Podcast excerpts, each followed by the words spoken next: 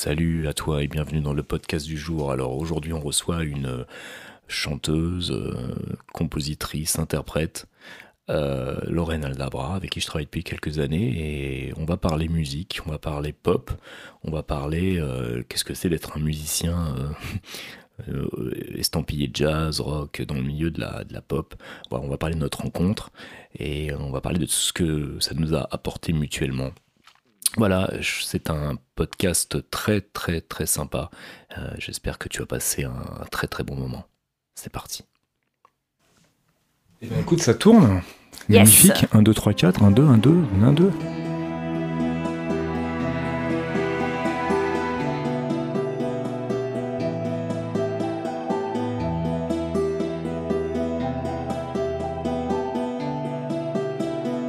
Ok, bienvenue dans le podcast du jour. Alors aujourd'hui, on a une invitée exceptionnelle. Exceptionnelle dans le sens où je suis jamais là, hein. pas, dans le sens de la valeur. Si, si, quand même un peu. Quand même Oh, un ok, peu, ok, je vais quand pas même un commencer peu. à me tailler. Aujourd'hui, on reçoit Lorraine Aldabra. Yeah.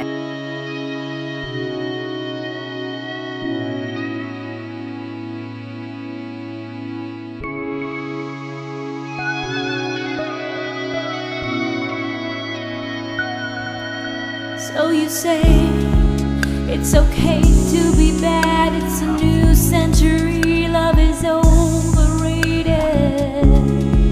When you're done with your lie, you can just walk away if you're hated.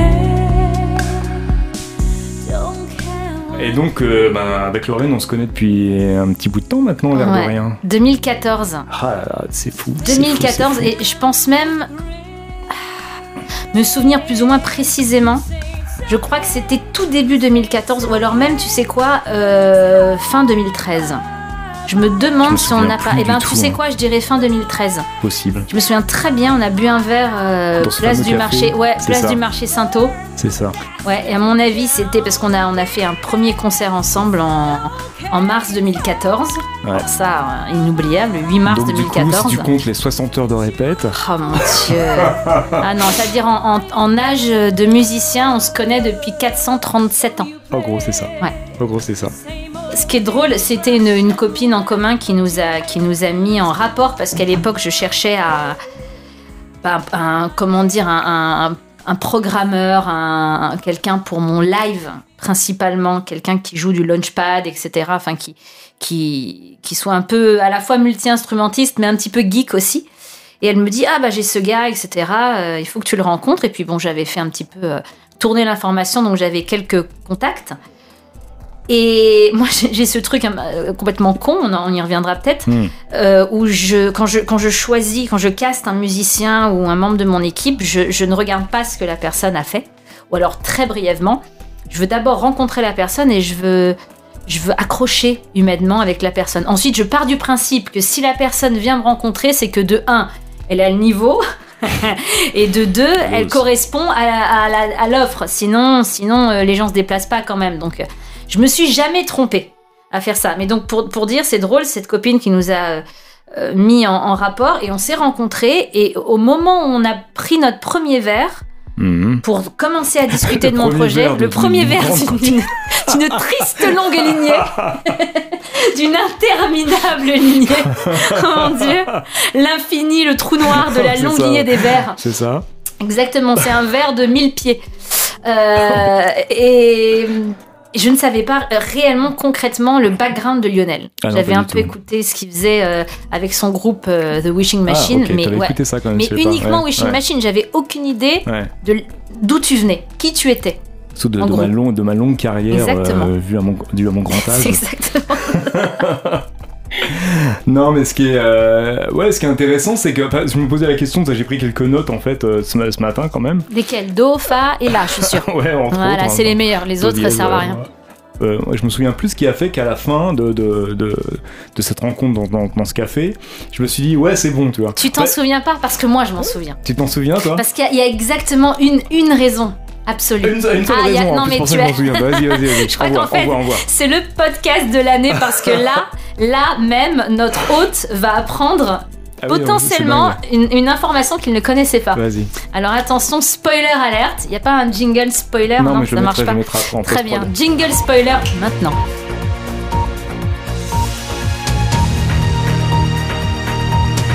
Une des premières questions qu'il m'a posée, il m'a dit écoute, c'est impossible que tu aies inventé ce disque, que tu aies écrit ça sans, sans avoir un fondement réel. Et il m'a regardé, il m'a dit mais pour qui t'as écrit ça? Ah oui, Et en vérité, évidemment, j'avais écrit ça pour quelqu'un, Mhm. pour une raison particulière. Et en fait, ce type a mis le doigt dessus. Et ce que j'ai trouvé super cool, c'est qu'avant de me poser des questions à la con, genre justement, c'est quoi ton background, d'où tu ouais. viens, qu'est-ce que t'as fait avant, nanana. La- le premier truc, qui, parce qu'il avait écouté résultat donc des, des titres, le premier du Glitter Manifesto, donc mon, premier, Ouais. mon premier, euh, premier EP du premier album, il y a trois EP ensuite, et on y reviendra d'ailleurs. Hmm. Et pour cause, euh, tout de suite, ce qui, lui, ce qui lui a sauté au visage, ça a été de, de voir ce qu'il y avait derrière la musique et de m'en parler directement. Et là, je me suis dit, j'avais déjà vu un, un ou deux gars avant aussi, mais je me suis dit non, non, non, c'est avec lui que je bossais parce qu'il a compris qu'il y avait une démarche artistique qui allait dépasser le style de musique et que c'était une démarche sincère et que c'était mon, mon vécu en vérité. Mm. Et j'ai trouvé ça tellement euh, on the spot, quoi, que j'ai dit, toi, t'es. Toi, je t'engage. je t'engage. Non, mais ce, qui est, ce qui est intéressant dans ce que tu dis, c'est que c'est, euh, c'est pour aller plus loin par, rapport- euh, par rapport à l'idée qu'on avait de ce podcast-là, c'est par rapport aux a priori. Ouais. C'est vrai que moi, je viens d'un milieu, je viens d'un, d'un milieu, c'est pas le mot milieu, mais d'un, d'un monde de musiciens, c'est qu'un, avec un grand M, que j'ai tendance d'ailleurs un peu à pas à rejeter, mais dont je me suis beaucoup éloigné ces, derniers, ces dernières années. Euh, où en fait, euh, le monde des musiciens, c'est beaucoup un monde de performance où en fait on montre qu'on sait jouer euh, de son instrument euh, bien, vite souvent, parce que souvent bien c'est vite. Je sais pas pourquoi, et c'est comme ça. Ça, c'est Et- toi qui vas essayer de nous trouver une explication Non, plausible à ça, parce qu'apparemment, mais j'ai pas la même vision. Mais, mais c'est un peu, c'est un peu comme ça. Et et, et c'est vrai que c'est un, un monde où a où il y a pas de où il y a rien derrière. C'est que maîtriser un instrument, ça demande ça demande de, effectivement du travail, ça demande beaucoup de travail. Mais c'est tout, c'est juste une histoire de travail en fait, c'est une histoire de, euh, il faut il faut le vouloir et si tu passes du temps euh, tous autant que vous puissiez être là derrière euh, derrière ce- ceux qui écoutent derrière votre case votre, haut-parleur. Si vous apprenez un instrument si vous passez du temps vous allez réussir à maîtriser votre instrument. C'est-à-dire que c'est pas plus compliqué que ça. Et c'est vrai que toutes ces années j'ai fait de la musique pour faire de la musique. Et euh, c'est bien aussi, hein, je crache pas dans la soupe, c'est simplement que c'était intéressant là, dans cette rencontre-là, euh, de voir qu'il y avait autre chose derrière, qu'il y avait quelque chose, qu'il y avait un, un fond, il y avait du fond, quoi. il n'y avait pas juste la forme. Et c'est vrai que ça m'a intéressé parce que euh, durant toutes ces années, finalement, euh, j'avais, je me suis aperçu que grâce à ce projet-là, grâce à la rencontre avec Lorraine, que j'avais euh, beaucoup travaillé sur la forme et pas tant que ça sur le fond. Et ça, je trouvais ça plutôt cool. C'était une nouvelle expérience, une nouvelle aventure qui, euh, pour moi, quoi. bah, moi, je, rebondis, hein, j'avoue que la pratique, regarde, moi, je joue des coudes depuis des années et maintenant je maîtrise. hein. Tu maîtrises les coudes Ouais, ouais, ouais. c'est- Ah ben toi, c'est du travail. hein.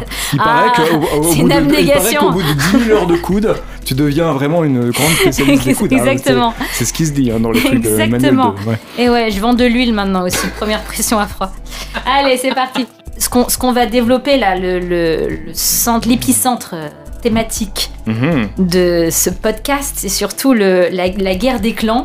On Ouais. va le dire. On va, on va, je pense qu'on va oser le dire. Il faut le dire. C'est-à-dire le, le, monstre pop, le monstre variété. Ouh. Euh, opposé, euh, voilà, opposé au, au vrai monde des instrumentistes, c'est-à-dire, Mm. alors attends, je vais peut-être dire des conneries, mais tout ce qui va être euh, jazz ou euh, Oui, bien voilà, sûr. cette musique d'instrumentiste, j'ai envie de dire. On va grossir le trait. bon voilà, on va bon. grossir le trait. Mais l'idée, c'était vraiment cette rencontre entre l'artiste pop absolu, dans le Mhm. sens où je suis musicienne, c'est-à-dire que j'écris, je compose euh, mes morceaux, mais je suis pas instrumentiste. Je, je suis une bille en, en, en solfège, je suis une bille en technique, je, je, je fais de la MAO au niveau euh, CM2. Euh, je suis incapable de. Ah ouais, dur, je suis incapable de me démerder toute seule. En revanche, je sais exactement les sons que j'aime, je sais, le, je sais la, la musicalité de ce que je recherche, etc. Mais je suis pas une technicienne. Voilà, je suis pas instrumentiste, je joue de la guitare, c'est tristounet, mais je peux, je peux m'accompagner et je sors, tu m'ac- t'en voilà, je m'accompagne, je m'accompagne et je compose. Donc j'ai un niveau de de un jour j'ai une petite aparté j'ai rigolé je disais à un ami musicien justement bah tu vois j'ai un peu le niveau de, de piano on va dire d'un Bruel et il m'a dit ah tu joues aussi mal que ça je balancerai Patrick, pas tu nous Ouais, je, je ne balancerai pas qui c'est un type qui a drôlement pignon sur rue un guitariste en plus le salaud mais euh, mais, mais voilà donc l'idée ça va être j'ai envie de parler de ça et ma première question que j'ai envie de te poser c'est. Sachant que, alors, je sais pas si toi, quand, quand on s'est rencontrés, t'as fait cette recherche justement, bah si, puisque t'as écouté et que tu Oui, m'as posé sûr, la question sûr, sur le. Voilà. Oui, tout à fait. Qu'est-ce Ouais. qui t'est dit Qu'est-ce que tu t'es dit euh, Qu'est-ce qui t'a fait venir vers moi, sachant de base, moi j'arrivais comme ça un petit peu la, la bite et le couteau à me dire je, je- je m'en fous, je veux juste rencontrer ce gars parce que, parce que. Laura me plaît. Mais toi, qu'est-ce que, comment tu t'es dit, tiens, cette nana qui fait de la pop et qui apparemment est aux antipodes de mon univers musical, Ouais. pourquoi je vais vers elle? Ça a été quoi ton, ton chemin de, Euh, euh, la curiosité peut-être en, en premier peut-être aussi parce que c'était un moment justement de ma vie de musicien où où, où je m'ennuyais un peu dans, dans le monde des musiciens Oh, je vais vraiment mettre plein de gens à dos aujourd'hui c'est pas grave mais non mais il y avait vraiment de ça si tu veux. il y avait vraiment ce côté euh, euh, je m'ennuyais euh, je m'ennuyais quoi je m'ennuyais dans le monde de la guitare par exemple je m'ennuyais dans le monde de ouais je m'ennuyais et euh, j'étais très curieux. C'est vraiment ce qui me, ce qui me caractérise le plus. Bah, je te connais, donc c'est ça, c'est ça. C'est-à-dire Lionel, il est curieux de tout. En vérité, t'es t'es le moins bien placé des instrumentistes. T'es déjà dans le crossover euh, par nature euh, parce que parce que t'as une telle curiosité Mhm. que que ça te rend pop. Mais qui le truc, c'est que je pense que quand on est un artiste en, moi, hein. en règle générale, on, on doit être curieux et c'est pas une évidence. Bah, euh, juste pour, pour dire, c'est par exemple, il y a un truc moi qui me, qui me tue carrément et qui. Que je, et, que tu peux rencontre- rencontrer dans beaucoup de musiciens si on reste dans le domaine de la musique, même des musiciens qui sont des musiciens qui travaillent, tout le truc c'est tu rencontres pas mal de musiciens qui peuvent te dire moi j'écoute jamais de musique par exemple. Hum. C'est un truc pour moi qui dépasse mon entendement. Je vois pas comment c'est ou, possible. ou qui ont un mépris. Ça, j'ai vu beaucoup. Je rebondis. Qui ont un Mhm. mépris pour le truc qui marche. Alors ça, Ça, c'est autre chose, ça c'est autre chose, mais Oh. plus globalement, c'est de dire ah mais j'ai pas le temps, j'écoute pas de musique. Mais enfin, euh, ben, c'est pas possible. Co- comment tu peux faire quoi? C'est impossible. Parce que déjà, tu, ça veut dire que tu vas rester bloqué euh, dans ce que tu as appris au début de ta carrière, au début, tu restes bloqué dans, tes trucs, c'est-à-dire que t'avances pas, t'es pas quelqu'un qui va avancer. Et, euh, et écouter de la musique, c'est aimer la musique. Si t'écoutes pas de la musique, tu, tu, comment dire ça? Juste faire de la musique, c'est pas suffisant pour aimer la musique, j'ai envie de dire. Il faut aussi en écouter, apprécier celle des autres et euh, en prendre ce qu'il y a à prendre euh, dedans, quoi. C'est ça. Et, et dans le cadre de la pop, c'est vrai qu'avec toi, c'était ma, ma première incu- incursion dans la pop. Même si avant, j'ai eu au tout début de ma Ah ouais. carrière avec des grosses guillemets, j'ai fait de la, de la variétoche, la pire variétoche possible, imagine, mais j'ai commencé par là. Donc c'était un truc qui était finalement, c'était une porte d'entrée qui était pas si in- inintéressante que ça. En réalité, avec le recul, je peux me dire que si j'étais pas passé par là, ben je serais pas là aujourd'hui. c'est une machine qui existe. C'est légitime. C'est légitime. Et, et ce que je peux dire par rapport à, même par rapport au travail que j'ai fait avec toi, c'est qu'il y a une, euh, une, euh, une précision euh, dans le travail que tu fais euh, dans, dans la pop, une, euh, une exigence que tu vas pas avoir obligatoirement dans les autres styles de musique. Hum. Tu vas avoir, Ouais. tu vas, on- ça va demander d'autres capa- d'autres capacités, ça va te demander d'autres choses, mais ça va pas te demander ça, ce truc d'être précis. Et ça me fait penser justement à une, une citation de Brian Eno, le fameux grand Brian Eno, qui est producteur, s'ils connaissent, Ah, qui a produit euh, Sur U2, Beyoncé, c'est ça euh, Ouais, sur Beyoncé, ouais, bah, ça, c'est- un truc ouais, extraordinaire. très, très bon. On- dans une, il, avait, il avait une interview et évidemment le, le journaliste en question voulait lui, lui faire dire autre chose et le journaliste lui demande Mais alors quelle est la différence, monsieur Eno, entre, euh, entre votre musique et la musique de Beyoncé? Et Bri- Brian, Brian Eno lui répond Ah mais euh, je peux vous dire, la, la musique de Beyoncé, elle est parfaite. Hum. Et, et, et alors, il- c'est une provoque quand il lui dit ça, mais il a complètement raison. C'est c'est c'est ça le grand truc. Quand on fait de la musique euh, euh, expérimentale, d'avant-garde, du jazz, euh, la musique classique, c'est encore autre C'est chose encore autre chose. c'est encore autre chose, c'est que c'est- ce sont des musiques qui sont basées sur l'improvisation. Donc dans l'improvisation, qui, qui est un style que moi j'adore et que je pratique et que je, je pense que vraiment c'est un truc dans la musique qui est primordial et très très important. Et voilà, j'ai beaucoup de choses à dire sur l'improvisation. Ferai peut-être un podcast là-dessus. Mais c'est vrai qu'on n'est pas, on, n'est pas dans cette recherche de la perfection.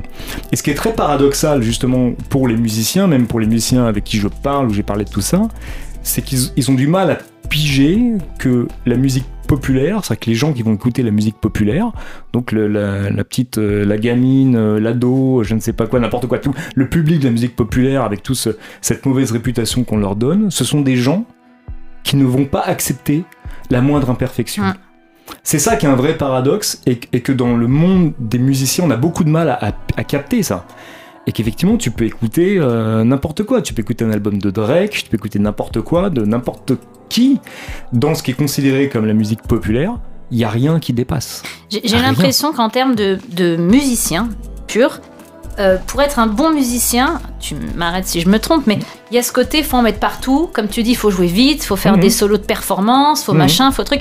Alors que pour, pour côtoyer, pour avoir travaillé aussi avec des, des- des très très grands musiciens sur, mes, sur mes disques, euh, un très grand musicien, c'est quelqu'un qui va pas en mettre partout, mais qui va mettre la bonne au bon endroit avec exactement le bon feeling, le bon truc, et qui va être au, au service de l'artiste en Ouais. vérité. Mais euh, c'est c'est Shakira qui dit euh, dans, une, dans un making-of d'un de ses concerts qui est super, elle dit le dieu pop est très permissif. C'est vrai aussi, tu peux, tu, tu peux faire ce que tu veux dans la pop, mais Oui. en même temps, faut le faire à chaque fois bien Ouais. et précisément. C'est précisément. ouais, C'est-à-dire que quand, on, quand, quand je dis que, euh, que ça doit être parfait, et ça ne veut pas dire pour autant que ça doit pas être créatif, au contraire. Il faut que ce soit ça doit créatif. être ultra créatif. Absolument. Mais c'est pas c'est pas un maelstrom de, de, de trucs dans tous les sens. Et je pense que euh, on, on en a souvent parlé euh, Mhm. toi et moi par exemple dans mes dans mes shows parce que donc toi tu as travaillé euh, avec moi sur tous mes lives et tu as réalisé les deux derniers EP du Glitter Manifesto. Donc tu as été à, à deux euh, postes et pôles euh, complémentaires mais très Mhm. différents. C'est-à-dire vraiment sur le disque et sur le live. Et je pense, tu, tu me, tu m'arrêtes si je me trompe ou tu, ou tu valides si Ouais. c'est juste, mais euh, parce qu'on en a déjà parlé, ce qui t'a le plus, entre guillemets, choqué dans le live, c'est l'abnégation, la précision Ouais. qu'il faut pour faire tourner un show pop qui n'est absolument pas la même chose, je te dis, qu'une session de free jazz ou Ah bah j'en non, sais rien. bien sûr, Enfin, bien c'est- sûr, bien sûr, alors qu'on pourrait avoir l'impression que, encore une fois, on fiche partout, euh, avec une super technique, Ouais, c'est ouais. ça l'art d'être un Ouais. instrumentiste, alors que de faire, je sais pas, t'es batteur et tu fais euh, une kick snare euh, sur, sur tout un morceau avec un, un ou deux breaks, euh, c'est tout bidon parce que t'es sous-exploité. Mais c'est faux parce qu'en pop, voilà, Peu on vend sont- un concept entier. ça. Voilà, on vend une idée globale qui n'est qui n'est pas forcément euh, le cas dans, dans toutes les formes de musique tout le temps. Non, non, cas. mais complètement. Et puis aussi, ce que j'ai découvert avec toi, enfin, ce que j'ai Mm. découvert, j'en j'en ai quand même une petite idée, mais, mais c'est que c'est un ensemble de choses. C'est-à-dire que c'est pas juste la musique. Et que, euh, enfin, moi, je me souviens, euh, pendant le- la, la- la résidence qu'on a fait, être en coulisses, de regarder les danseurs, par exemple, Mm. et de regarder, les regarder, et, et d'être fasciné par ce que je voyais. Parce que c'est un travail, mais c'est tellement. C'est énorme, c'est un truc, c'est euh, c'est dingue, quoi. Moi, j'en suis toujours. euh, c'est toujours quelque chose auquel je pense très souvent, de les voir bosser et de voir. Enfin, en plus, du coup, ça m'échappe totalement parce que moi, je suis tellement handicapé. Moi aussi, je te rassure. hein. Donc, Tout le monde est persuadé que je sais danser. Ah non, mais c'est génial. Sous prétexte qu'il y a deux danseurs derrière moi et que je leur rattrape 4-5 mouvements, tout le monde est persuadé que je sais danser. J'ai vraiment des compliments. Genre, ah putain, mais tu danses trop bien. Et toi, ah oui, oui, oui, tu prends, tu prends. Tu prends, tu dis oui, tu dis oui, oui, oui, oui. Tu, Non, mais toujours est-il que, Tu toujours prends, tu est-il que voilà, c'était, c'était super impressionnant. Puis tu ajoutes à ça les lumières, tu ajoutes le son, tu ajoutes les projections, tu ajoutes le- et même moi le travail que, que, que j'ai fait, c'est ce que ce que je dis tout le temps avec beau, énormément de sincérité, c'est que je pense qu'au jour d'aujourd'hui, ça fait, on va dire que ça fait 35 ans que je fais de la musique de façon un peu sérieuse, tu penses tous les groupes, les machins, les bidules. Je pense que le boulot le plus difficile que j'ai fait, c'est le boulot que j'ai fait avec toi sur ces lives. Le plus difficile, mais pas, euh, pas dans le sens difficile où c'était euh, euh, déprimant et pénible, mais di- difficile dans le sens où voilà, il y avait. C'est un, oh, c'est un challenge, c'était ultra challenging, vraiment. C'est vrai que c'est, j'ai moins de difficultés à. Tu me. Tu me mets, euh, tu me dis euh, sur, tu me mets sur une scène. Enfin, sur cet exemple, euh, quand euh, avec, mon, mon projet Youk, quand avec Antoine, on euh, un coup en 2009 euh, à New York et que on appelle le mec, normalement, on devait jouer à Brooklyn, on lui dit bon, on doit jouer à 20h, quelle heure on arrive? Hum. et que le mec il te répond bah à 20h quoi. Et là, toi, t'arrives, t'es euh, bon français, tu sais que dans le moins de petits concerts depuis t'as 15 ans, t'avais Tu des fais balances. une balance. Alors j'attire votre là, attention sur oh, l'intérêt de la balance. Alors en plus le truc moi qui m'a toujours, excusez-moi, euh, mes trous et le cul, c'est de faire une balance dans une salle, dans, dans une salle vide. Oh. Ensuite la salle, la Avec- scène avec potentiellement se pourrie. remplit. Et bien évidemment, t'as plus du tout la même acoustique dans Ouais, une ouais, salle non. pleine et dans une salle vide. Est-ce que je, je voudrais faire appel s'il y a des, des artistes, interprètes qui écoutent ce podcast. Est-ce qu'une seule fois dans votre vie, une seule fois quand vous êtes monté sur scène, vous avez fait une balance et quand vous êtes monté sur scène et que vous avez commencé à chanter, vous avez les mêmes réglages dans l'oreille que pendant votre Ça balance. ça existe pas. Je voudrais que quelqu'un m'explique Ouais. le concept même de la balance. Voilà, je suis un peu Non, mais extrême, ce qui est, mais, ce qui est- ce qui est- ce qui est dingue, c'est que effectivement, quand t'es quand t'es musicos en France, même quand tu, vraiment, moi je me rappelle, hein, C'est une tradition, la balance. J'avais, euh, Ah. je sais pas, j'avais 17 ans quoi, et on avait des balances ultra longues. Ah ouais, la balance et le quart d'heure syndical, c'est les deux Mais c'est trucs. un truc euh, de malade voilà. quoi. Et c'est vrai là, et du coup, bon, t'a- t'a- t'apprends ça, tu, tu vois, t'a- t'apprends à. Et donc, effectivement, du coup, ce qui était génial, c'est que, euh, a priori, maintenant, et puis il y a eu toute la suite, hein, il n'y a plus que cette expérience-là, il y en a eu plein d'autres, mais. Effectivement, t'arrives, tu, tu sais que tu dois jouer, tu t'entends un peu, bon, c'est bon, tu peux jouer quoi. hein. Mmh. C'est pas, c'est pas agréable de ne pas s'entendre, c'est pas, euh, tu vas peut-être pas jouer aussi bien que si t'avais une super écoute et tout ça, mais tu sais que tu dois le faire. Et, et, et, c'est vrai que là, enfin pour revenir là, euh, dans, dans, dans, dans ton show, c'était encore autre chose. On parle pas du tout de la même chose. Mm. Euh, là, le fait de s'entendre, c'était bien, mais c'était presque secondaire, j'ai envie de dire, à un certain niveau. C'était presque, il y avait tellement de choses à, à laquelle il fallait penser. Et c'était totalement autre chose. Et pour ça que ça, c'est, ça m'a fait toujours, euh, ça m'a beaucoup agacé quand j'ai rencontré plein de gens qui m'ont dit mais euh, mais comment, euh, comment, ma- machin. euh, Comment tu peux te fourvoyer à aller travailler voilà, avec une euh, artiste c'est- pop c'est- de la pop, euh, c'est n'importe quoi. Déjà, euh, tu joues pas beaucoup. Effectivement, il y a eu des moments où je jouais pas beaucoup. J'ai plus joué sur les derniers concerts, mais. C'est vrai, c'est- jouais pas beaucoup. Fallait quand même pas jouer de des machines. Je suis en train de montrer alors que c'est un podcast, mais vous voyez pas. Là, là, là, il pointe un machin des Ableton, un dessus. launchpad. Et donc, euh, euh, l'air de rien, voilà, c'est aussi, c'est aussi une technique, c'est aussi jouer de quelque chose. Évidemment. Mais euh, les choses font, font leur chemin. Faut être honnête, je pense que les choses font leur chemin dans le monde des musiciens aujourd'hui. Euh, à ce niveau-là, on commence à comprendre que dans- tu, tu trouves ça dans, maintenant dans beaucoup, beaucoup de shows pour beaucoup d'artistes. Même pas obligatoirement des artistes pop. Tu vas trouver de plus en plus de, de- de gens qui font de l'électronique, qui vont transformer le son en temps réel. De, même dans le jazz, t'as ça de plus en Mhm. plus. Donc, les choses font leur chemin, mais c'est vrai qu'il y, a, euh, y a toujours cette idée de, de, de, de montrer que tu sais jouer. Et on a l'impression que les gens, les Et gens si qui font sous-exploité, c'est que tu, tu voilà. jouer. Qu'on demande, qu'on demande systématiquement de sous-exploiter les, les grands musiciens, Ouais, concrètement. ouais, voilà. ouais. Y a et est-ce qu'il n'y a pas aussi, hein, on va, on va rajouter ça sur le tapis, euh, Mm. faire un beau sandwich, euh, est-ce qu'il n'y a pas aussi un petit côté, allez, un tout petit peu misogyne, euh, vite fait Oh, peut-être, Parce oui, que est-ce que le métier sûrement, des instrumentistes n'est pas quand même un métier à, à X 80% Ouais, plus oui, plus oui, de, gros zizi qui ah, trouvaient ça quand même un Ah, peu bizarre que d'un seul coup une petite nénette Ça euh, bouge doucement. Hein, avec des fossiles et machin qui commence à faire un truc, c'est forcément de la merde. Enfin, est-ce qu'il n'y a pas une espèce de reçues Mais comme ça, euh, Évidemment. Évidemment. Bien sûr, bien sûr que oui. Bien sûr. Bien sûr. Et puis il y a l'image, euh, l'image, ça compte aussi. Euh, Il y a un truc aussi. euh, à partir du moment où tu te montres toi en tant, que- en tant que, que personne, que personnage public, oui, t'es passé de l'autre côté, quoi. T'es dans le dark side, quoi. hum, Et bien sûr qu'il y a de ça, mais il n'y a pas de ça que pour les musiciens. Je pense que c'est un truc aussi qui, qui est dans la tête des gens. Euh, euh, ouais, on a un problème avec ça, avec le côté show business des choses. Il y a, il y a- il y a un vrai souci de, de, de sérieux. En fait, ce qui est populaire, je pense que c'est assez spécifique à la France aussi, Mm. peut-être. Ce qui est populaire est obligatoirement Mauvais. bas du front, voilà, mauvais. Euh, voilà, c'est en opposition à l'académisme, au truc. euh, voilà, et on n'arrive pas à sortir de ça. Euh, dans certains pays anglo-saxons, on, est- on a réussi, on, on a sorti. C'est culturellement c'est très différent. Je crois. hein. On, on est, on est, on est sorti de ça. Euh, nous, on a, on a beaucoup de mal avec ça. Euh, alors que, alors que ce qui est très paradoxal quand tu réfléchis, c'est que dans les années euh, 60, 70, 80, on a eu ces grands artistes de, de la chanson française qu'on appelait, qui faisaient quand même des gros barnums. hein. Ouais. Enfin, euh, Johnny, euh, Hein. c'était des putains de barnums, quoi. Ouais, Ouais, C'est des trucs, il n'y a pas d'équivalent. On n'a jamais euh, reproché à Johnny de faire une immense main dans laquelle il sort, tu vois, machin. On l'a jamais reproché. Non, mais Et on parce n'a que jamais, et on voilà. n'a jamais, et ce qui est très bizarre, mais c'est parce que c'est un cas unique, c'est qu'on n'a jamais reproché à ces musiciens derrière d'être de mauvais musiciens pour le coup. Hum. Alors c'est Mhm. peut-être parce qu'il était catalogué dans le rock. Bah, Il y, a- il y a quelque chose de coup, ça, et truc, puis. euh, euh, c'est différent, je pense que je pense que Johnny c'est un petit peu l'exception qui confirme et infirme la règle dans le sens Ouais.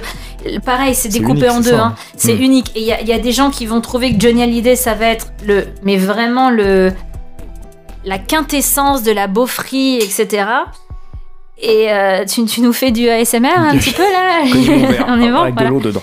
Et d'autres qui vont trouver justement que c'est vraiment le, le- le top de ce qu'on a pu faire en termes de justement de variété, euh, de rock, de Ouais. tout ce que tu veux. que c'est Parce que Johnny a joué avec les meilleurs musiciens. Il n'y a Bah, rien surtout, il y à a eu- il y a dire. beaucoup d'albums. Beaucoup d'albums, il y a pléthore de, tout ce que tu veux. Et puis Mm. là-dessus, il y a des trucs euh, plus ou Ah, moins moi, je bons. pense hein, que, mais, moi, je euh, pense bon. que j'ai quand même un aveu à faire. Je crois que euh, finalement, si j'ai joué de la guitare et j'ai commencé à faire la musique, je pense en grande partie à cause de Johnny, à cause de mon père qui est un fan Ah ouais, inconditionnel voilà, de Johnny. ça.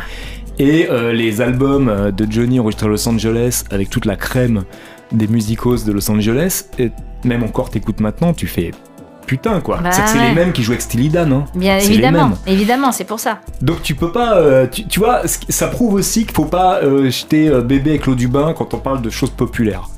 C'est-à-dire que tu, tu, tu peux t'apercevoir que dans ces artistes populaires que tu vas rejeter par principe parce que toi t'es un, jazz, un jazzeux ou un mec qui fait de la musique d'avant-garde ou un je ne sais quoi, tu vas t'apercevoir que quand tu regardes la liste des musiciens qui jouent sur l'album, tu vas t'apercevoir que tout- tout- toutes tes idoles, elles sont là. Bah, dans ces cas-là, c'est il y a l'exemple le plus gros, c'est Michael Jackson. Bien sûr. qui s'est entouré Ah bah, euh, des, des, oui, tout- tout le des monde est plus là, grands musiciens euh, dans tous les sens. Voilà, de Slash à Van, euh, Halen à qui tu veux. ouais, enfin, euh, je- Ouais, bien sûr.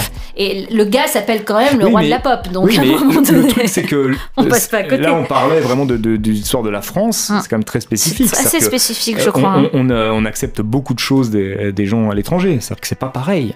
C'est très, très étrange. Euh, que- quelles, ont été vraiment les réactions de, de ton entourage de musiciens quand t'as joué avec moi, par exemple Mais je pense que les réactions elles étaient pas tant liées que ça à la musique que Qu'à l'image, non. Bah ouais, mais c'est ça. Hein. Que, que ce, ce côté, euh, euh, c'est difficile, je sais pas je sais pas si le mot est négatif, je m'en fous, mais ce côté diva, Mmh, machin, ce côté, surtout sur ce côté truc très abouti qu'il y avait derrière. C'est bizarre, hein. c'est là que- où la dichotomie moi, moi, le est plus folle. de hein. choses qu'on m'a dit, c'est on m'a dit mais, mais pourquoi c'est- pourquoi cette pourquoi cette nana elle est pas elle fait pas le zénith? Pourquoi elle fait pas ça? Pourquoi elle fait pas ça? Et que c'était perçu Bah, venez, par on fait un zénith à 30. Venez, venez, venez, les amis. Vous, vous, vous- Vous aurez de la place. Voilà, vous voulez une, a- une acoustique euh, de folie? On, on non, est, mais, on non, est mais bon. tu vois, c'est c'est qu'en Ça fait, il y a toujours ce, ce truc de. Mais c'est un truc qui date de. moi, à mon niveau, c'est-à-dire que quand j'ai j'ai- quand j'ai fait de la musique et je voulais en faire sérieusement et que j'ai voulu faire que ça, c'est vrai que dans ma famille, euh, je pense que les gens euh, se seraient aperçus, auraient accepté le fait que je fasse de la musique, auraient pris ça au sérieux à partir du moment où je serais arrivé. Soit j'étais passé à la télé, Ouais, soit si j'avais euh, oui si j'avais fait une grosse salle euh, en France machin bidule. Mais sinon c'est ça a pas de sens. Que je pense que pour les gens et on peut pas non plus leur en vouloir trop. C'est que c'est pas logique tout ça. Tout ça Mhm. n'est pas très logique. Comment tu peux arriver avec par exemple un show comme le tien Ouais, ouais, sans qui est derrière déjà Ouais. ils pensent que ça coûte énormément d'argent ils pensent que c'est pas possible de, de le faire sans avoir euh, des millions d'euros derrière parce que effectivement euh, les, les- les gens que tu connais ils le font avec beaucoup d'argent et, et donc c'est c'est difficile à capter si Ils veux. arrivent pas à me mettre dans une case, mais c'est très drôle. Je te signe un Mm. papier que on va, on va, on va, pareil, on, on va être un peu schématique, mais les gens vont euh, me détester aujourd'hui parce que je fais un show à la, euh, je sais pas, à Mylène Farmer au mois de Pokora avec Mm. mes moyens et que je suis pas à ma place. Si Mm. demain j'explose et que on remplit des Bercy et des Mm. machins, ils vont me détester parce que je sais pas, j'aurais vendu mon âme au diable et que d'un seul coup, Ah oui, euh, je serais parti, pa- passé du côté Bien obscur sûr. de la force et que Bien si sûr. je vends des, des centaines de milliers de disques, c'est que forcément j'ai fait un truc pas net derrière. Alors que un musicien instrumentiste qui va plutôt être axé, euh, je te dis jazz world ou quoi, Mm. S'il est très connu, c'est que c'est forcément un mec super super bon. Mm. S'il est pas connu, c'est pas grave, c'est normal. C'est juste que il fait vraiment C'est son le- art. Maudit. C'est un finalement, il est artiste, aussi, voilà, euh, c'est c'est ouais. normal. Il se, il se vend Ouais. pas euh, pour la je- gloire. après, après, je crois que c'est une vision, c'est une vision qu'on a coups, aussi. perds, quoi. Ouais, c'est une vision qu'on a vis-à-vis de l'argent, c'est-à-dire que euh, euh, c'est sûr que comment faire un, j'ai un nom qui me vient à l'esprit, mais bon, pour c'est une, bon, je fais un rapport qui a rien à voir, mais Mhm. admettons, Euh, tu mets euh, tu mets euh, Lady Gaga d'un côté et Manu Katché de l'autre. C'est, bon, moi c'est ce mec que j'adore, je extraordinaire, qui a fait, qui est, qui est parti de rien, qui s'est retrouvé à jouer avec Sting et avec euh, Peter Gabriel. Mais en, en tant qu'instrumentiste, il, il ga- il gagne de l'argent, mais c'est pas non plus, euh, tu vois, euh, enfin, je pense qu'il gagne bien sa vie et j'espère pour lui. Mais c'est pas la même chose que une Lady Gaga ou que n'importe quoi. C'est un, euh, bon, enfin, un mauvais exemple. Mais bref, Euh, Bah, ce que je veux, ce que je veux Lady, dire, Gaga est partie de rien et Oui, elle a pareil. fini par jouer avec Brian May. Donc Parce que- non, mais c'est surtout, elle a fini par gagner des millions de dollars. Ce que je veux dire, c'est que lui, on va lui pardonner de finalement Mm. bah, bah, cette carrière extraordinaire, mais finalement, on va lui pardonner de pas gagner autant d'argent que Lady Gaga. Ouais, ouais, non, mais alors que la carrière ouais. est tout aussi Ah extraordinaire ouais, en quelque on, sorte. on le, on- quand Tu on vois, pose ça à plat, on se rend vraiment compte qu'il y a c'est un paradoxe c'est bizarre. juste que voilà, quand tu fais de la pop, tu te dois d'être multimillionnaire. Voilà, Sinon, voilà. t'es rien. Mais en même temps, évidemment que t'es multimillionnaire puisque tu fais de la pop de merde. c'est ça aussi. ah non, mais on ne Et sort si t'es pas, pas du multimillionnaire, paradoxe. ça va pas non plus. Voilà, et si, et alors moi, les gens, les gens glitchent sur moi. Les Ouais. gens glitchent, Ouais. vraiment. Ils, ils, ils bufferent. Ils- Ouais. tu, tu les vois, ils ont un- une roue, tu sais, la roue Mac là, de toutes les couleurs. Couleurs. Au-dessus de leur tête qui tourne, tu sais, c'est pas comme le, le diamant des Sims, non, c'est une roue, tu sais, ils render. Les bien. gens ils me regardent et ils render, ils comprennent pas. Ils se disent, je reçois des messages, je crois que je l'ai vu Hmm. sous un truc à toi ou je sais pas quoi, un gars qui disait.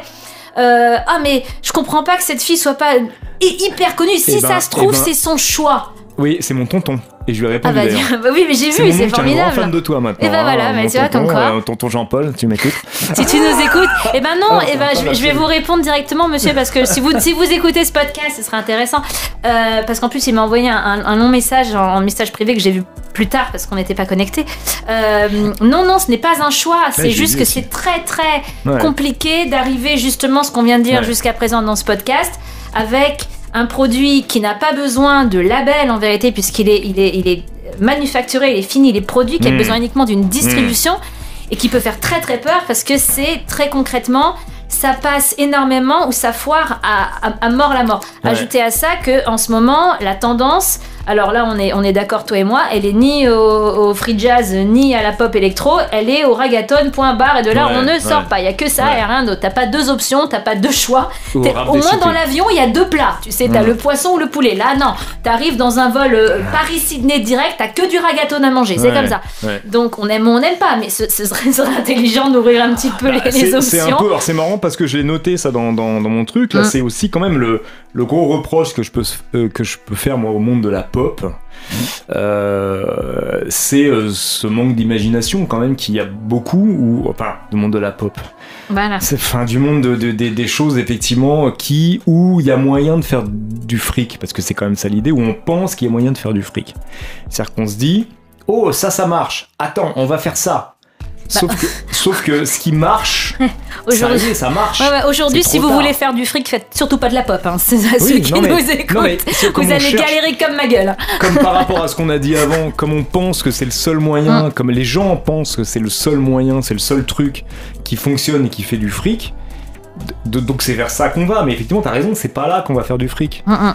Et, et je crois que vu, vu les, les- depuis les années 2000 les ventes de CD, euh, je vous dis quand même un truc qui que moi j'ai entendu récemment là, je- que je pourrais ressortir les chiffres et le mettre dans la description en bas, mais euh, le- les, le- le- les seuls styles, genres qui vendent encore du CD aujourd'hui, La musique C'est le classique, jazz et non le classique. Ouais, Bah oui, évidemment. Ah oui.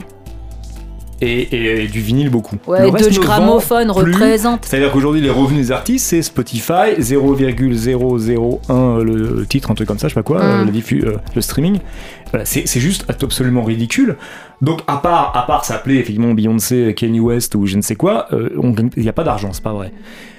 Mais on continue à penser que c'est un style effectivement sur le papier par définition populaire, donc il doit toucher un max de gens, qui est censé toucher un max de gens, donc effectivement c'est logique quelque part. Si tu touches un max de gens, tu, ça te rapporte un max de thunes. Et ben non, on n'est plus à ce Bah non, temps-là, parce c'est fini. en- ça. ouais, et puis l'investissement dans la pop est Et très élevé, très élevé. Bien Donc sûr. en vérité, notre Bien notre euh, retour sur investissement est bien moindre, Bien quoi qu'il arrive. Et même si on remplit des Bercy et des Ouais, machins. ouais. En tout cas, moi, c'est comme ça que je le vois. Je me dis que le jour où j'ai une, une, une tribune suffisante, j'ai envie de mettre le plus d'argent, le plus d'investissement.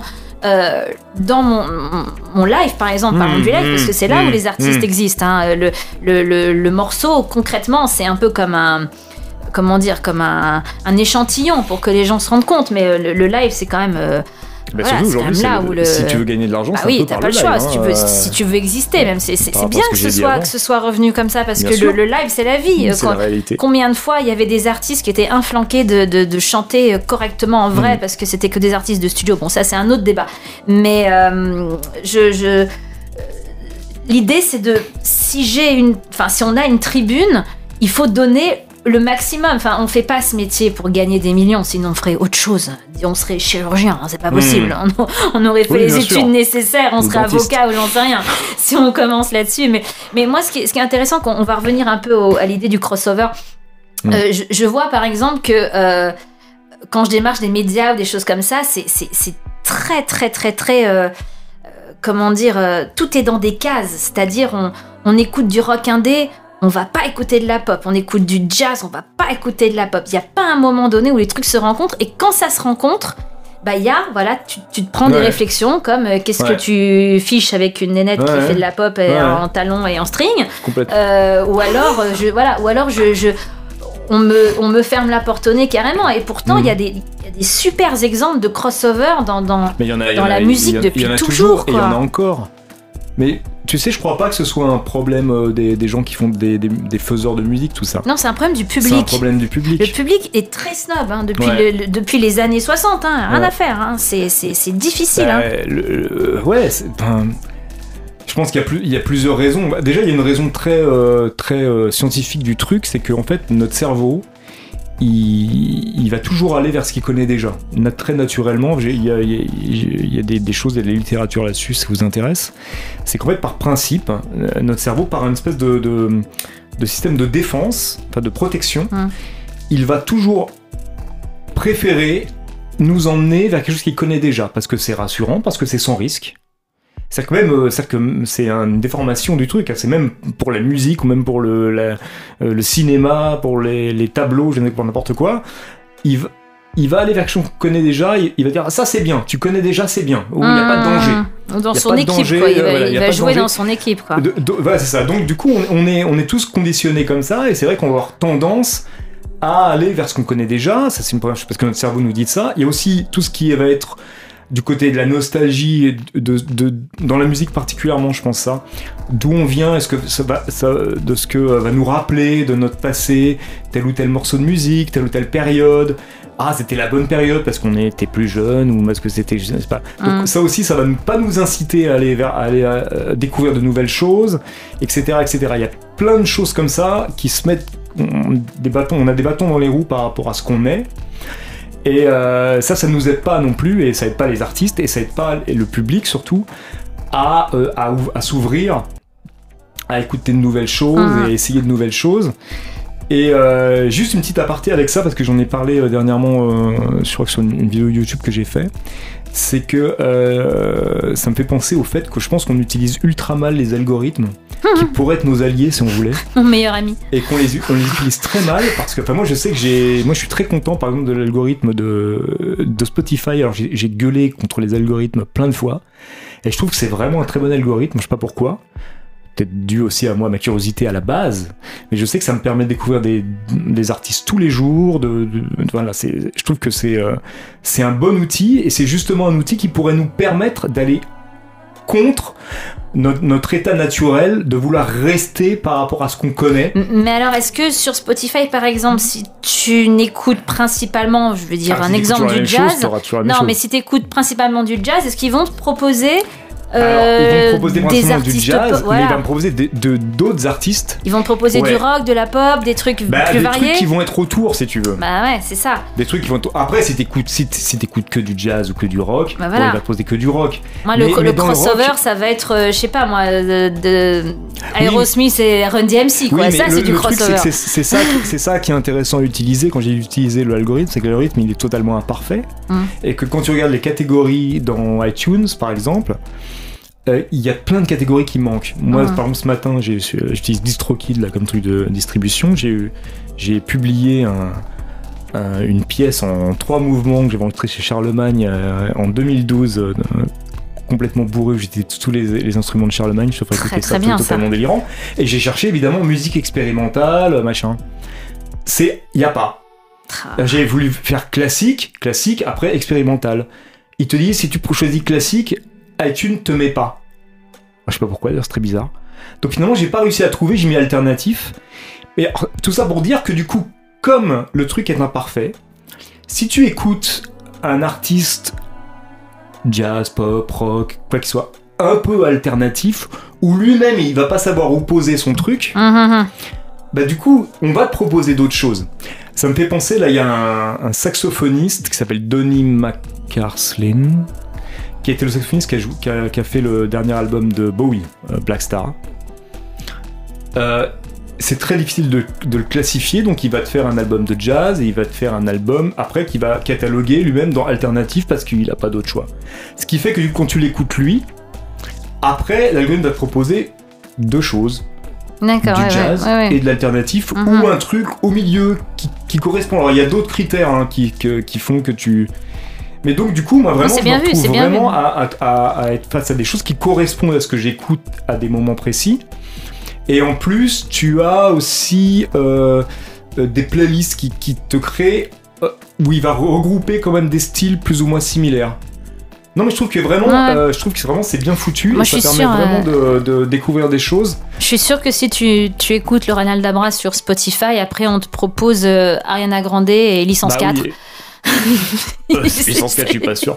Non, c'est vrai pour le coup, Le si tu, te mélange des en deux. pop, je sais pas ce qu'il y a en pop. Non, parce que ouais, licence ouais. 4 va être en chanson française. Toi, Ah d'accord, mais, mais pop, moi je fais de la chanson française maintenant, puisque mon, mon prochain Oui, album est, en que- français principalement. Est-ce que tu, tu vas te, tu vas mettre euh, chanson française Bah, dans tes- je, sais pas, bah oui aussi, enfin je, cherche le, je cherche la merde aussi, parce que je... là, tu vas être avec Patrick Sébastien et, compagnie. Et en même temps, c'est génial parce que ouais, mais complètement, et complètement, les gens vont pas comprendre. Mais en même temps, c'est ça qui est génial quand t'es un artiste. C'est quoi un artiste indé Alors c'est génial. Les, les gens sont persuadés qu'un artiste indé, ça va être euh, un mec qui fait du rock indé. Ouais, c'est ça, complètement. indé, ça veut dire indépendant. Pop, ça fait. veut dire populaire. Donc Ouais. indépendant, c'est-à-dire que je suis mon, mon propre, euh, ma, ma propre productrice. Alors attention, euh, breaking news, Madonna est une artiste indé. Ouais. Bim Parce que Maverick, c'est sa boîte de prod. Mhm. C'est sur cette boîte de prod-là Mhm. qu'elle sort et ses Mhm. albums et qu'elle a produit à l'époque de Alanis Morissette et compagnie. Enfin bon, bref. Et Cléopatra, elle est des trucs très différents d'ailleurs. Ouais. Donc attention, Madonna est peut-être une des plus grandes artistes indé. Macklemore est signé sous le label Macklemore euh, Mhm. Records ou un truc comme Voilà, ça. C'est un ça, artiste un indé. truc, euh, Donc attention à la nomenclature. ça, ça encore, ça c'est encore un truc que nous en France, avec lequel on a du mal.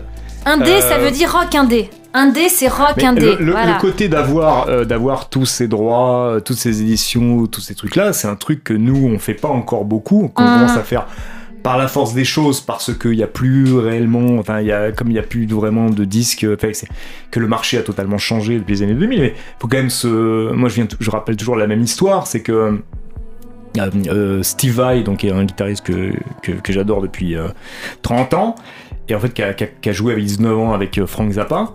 Et, il allait voir Frank Zappa, donc c'était donc il y a oui il y a, une 30 35 ans, comme ça. Il était voir Frank Zappa, il lui demandait mais euh, Franck, euh, qu'est-ce que c'est quoi ton conseil que tu me donnes euh, pour euh, que je dois faire maintenant Voilà, je fais ma propre musique, machin, je joue avec toi. Après, je- et le, le conseil qu'il lui a donné, mais écoute, bah, ou, monte une boîte d'édition et tu gardes toutes tes éditions et tous tes droits. Voilà le conseil que je te donne. Et c'est un truc qui, à l'époque, aux États-Unis se faisait, que nous on commence tout doucement. Puis, à- à voilà, ils ont, ils ont pas la SACEM aux États-Unis, c'est pas du tout les mêmes droits, etc. On a Mais- beaucoup de chance en France. On a beaucoup truc- de chance. Oui, c'est sûr que la Bah, nous, a, nous aide Ah, bah quand oui, même ça, bien. Moi, merci- je, merci beau marché, hein, jamais à un sur moment la- donné. sur la- Oui, bien Non, sûr. non, mais c'est il y a quand même, il y a quand même On ce se prend la tête quand même sur les cases. hein. Il y a quand même, il y a quand même ce truc de de de, de se dire est-ce qu'on maintenant ce que ce qu'on gagne avec Internet, à mon avis, c'est le truc c'est directement du, du producteur au consommateur de plus en Mhm. plus. Et ça, c'est pas mal. Ouais, ouais, on est dans le c'est pas B2B mal. musical absolument total. Et- Et... Alors évidemment, il y a moins d'argent en jeu, on gagne moins, mais tu, tu peux, tu peux gagner un peu, tu peux en tout cas euh, prétendre euh, faire ton, ton, ton EP, ton machin, et en vendre un peu à droite à gauche. On en a sorti des concerts. Et, et de pas avoir, de pas gagner que 10%, et encore, quand dans le meilleur des cas, sur ton contrat, euh, par rapport à ce que c'était avant, parce qu'il faut quand même savoir ce que c'était un contrat d'artiste ça, ça, ça- ça commence à bouger. Je vois par exemple vraiment, là, c'est, Angèle, euh, là, la petite, ouais. elle fait tout Mm. toute seule, etc. Et, et, et en fait, c'est.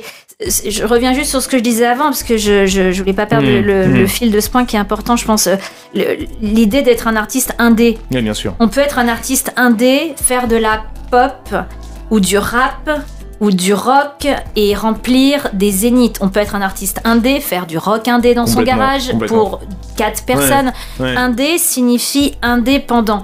Euh, les gens, quand je leur dis, je suis un... Enfin, voilà, pareil, si, si je choisis sur Spotify la catégorie musique indé, Tu- n'est- tu vas être pour eux, c'est euh, une catégorie, voilà, je vais être Ouais. avec euh, Nirvana et je sais pas quoi, ça, enfin, tu vois ce que je veux dire, alors que ça n'a aucun sens. Donc déjà, je pense qu'à la base, les cases qui sont prédéfinies par l'industrie sont pas les bonnes cases. Non. Ajoute à ça euh, voilà, ajoute à ça les gens qui ont un problème avec la pop, qui pour eux considèrent que si tu fais de la pop, c'est que tu es un sell-out et que, et que tu n'as aucune justement vision réelle, artistique, tu ne t'engages pas, tu fais que de la Mmh, musique mmh, de merde, mmh, etc. mmh, mmh, Et, et j'ai entendu des gens de, de ce métier, je citerai jamais de nom, mais en disant, de, de- voilà, en faisant des, des, des, des généralités sur un tel, un tel, un tel, un tel, c'est de la merde parce que ça marche, en, en, en, fustigeant merde les, le, top marche, je trouve ça 5. dingue, moi. Ouais, en fustigeant le top 5 de. Mais alors, et ces mêmes personnes croiser des, des, des grands artistes, des Luan, des, des, des, des Mm. Shaim ou des Matt. Pokora ou des trucs comme ça, et venir clairement euh, comme ça en disant Oh, c'est formidable ce que vous faites, c'est formidable, etc. Nanana, alors que quelques, quelques temps après, à maintenant. venir cracher sur le monstre pop. Il y a. il y a, hum, voilà, C'est la schizophrénie un peu là. c'est- Hmm. complètement paradoxal et c'est totalement schizophrène. Et moi, je trouve, je trouve ça important qu'on fasse ce, ce podcast aujourd'hui parce que justement, c'est la rencontre type. Alors, je, je voudrais juste peut-être euh, préciser ça qu'on on n'a pas fait au début, mais Non, faut toi, c'est quoi ton. Recentrons. Ouais, recentrons-nous. Euh, de ta timeline de, de goûts musicaux, co- comment c'est c'est quoi vraiment ton, ton, ton tes premières euh, amours Qu'est-ce que c'est ton inspiration Te Alors là, j'ai- décrire j'ai euh, voilà. j'ai une histoire à raconter là-dessus qui est, euh, qui, est, qui est assez drôle. Enfin, qui est assez. je pense que ça a vraiment défini ce Ah non, que faut je que suis. ce soit drôle là, parce que sinon Non, ils vont se si faire drôle, chier les gens. hein. c'est- C'est pas si drôle, mais c'est intéressant. En fait, quand j'avais j'avais euh, 13 ans, 13-14 ans, je ne plus exactement. Il y a une dizaine, quinzaine d'années. Une quinzaine Ouais. d'années à peu près. Ok. Ah, ça passe vite, hein, Mon, quand mon- même. mon- mon père, je suis avec mon père acheter ma première guitare, qui est là d'ailleurs accrochée là.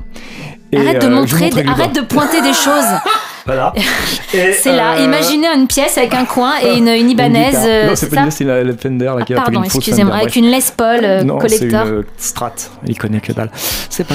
Et, et donc, euh, il- et à la, euh, fait, il y a pas après, de guitare, après avoir vraiment. acheté cette guitare et ce petit ampli euh, bidon et ce, tu sais le câble qui va avec et tout ça, Le Jack Jack. le jack, machin. Il n'y Le a même pas Jack d'accord Jack. électronique à l'époque, je crois.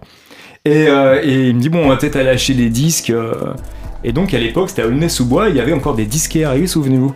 Et là, je vais voir le, on va voir le monsieur et mon père demande ah, voilà, mon, mon fils vient d'acheter une guitare, veut lui conseiller quoi comme disque? Et là, je crois que je suis tombé sur le mec le plus extraordinaire de ma vie, toi, le mec qui vraiment qui a, qui a fait ce que je suis vraiment, hein, musicalement en tout cas. Et le mec, il m'a sorti trois disques. Il m'a sorti, euh, euh, euh, comment il s'appelle, euh, Explorer. Enfin, il m'a sorti un album de Kiss.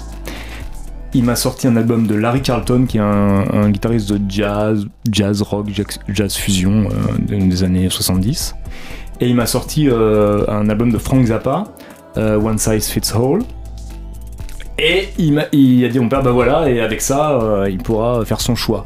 Donc déjà à la base, c'était quand même très particulier. si tu veux. Bah, et- alors que t'avais pas de choix à faire en vérité. C'est Non, c'est et là voilà, où et c'est ce qui s'est passé, c'est que pour moi, voilà, c'est pour moi, euh, j'ai écouté ces trois trucs Et euh, mais je me, suis, je me suis pas, très honnêtement, je me suis pas à l'époque posé la question de savoir est-ce que c'est complémentaire, est-ce que ça marche ensemble.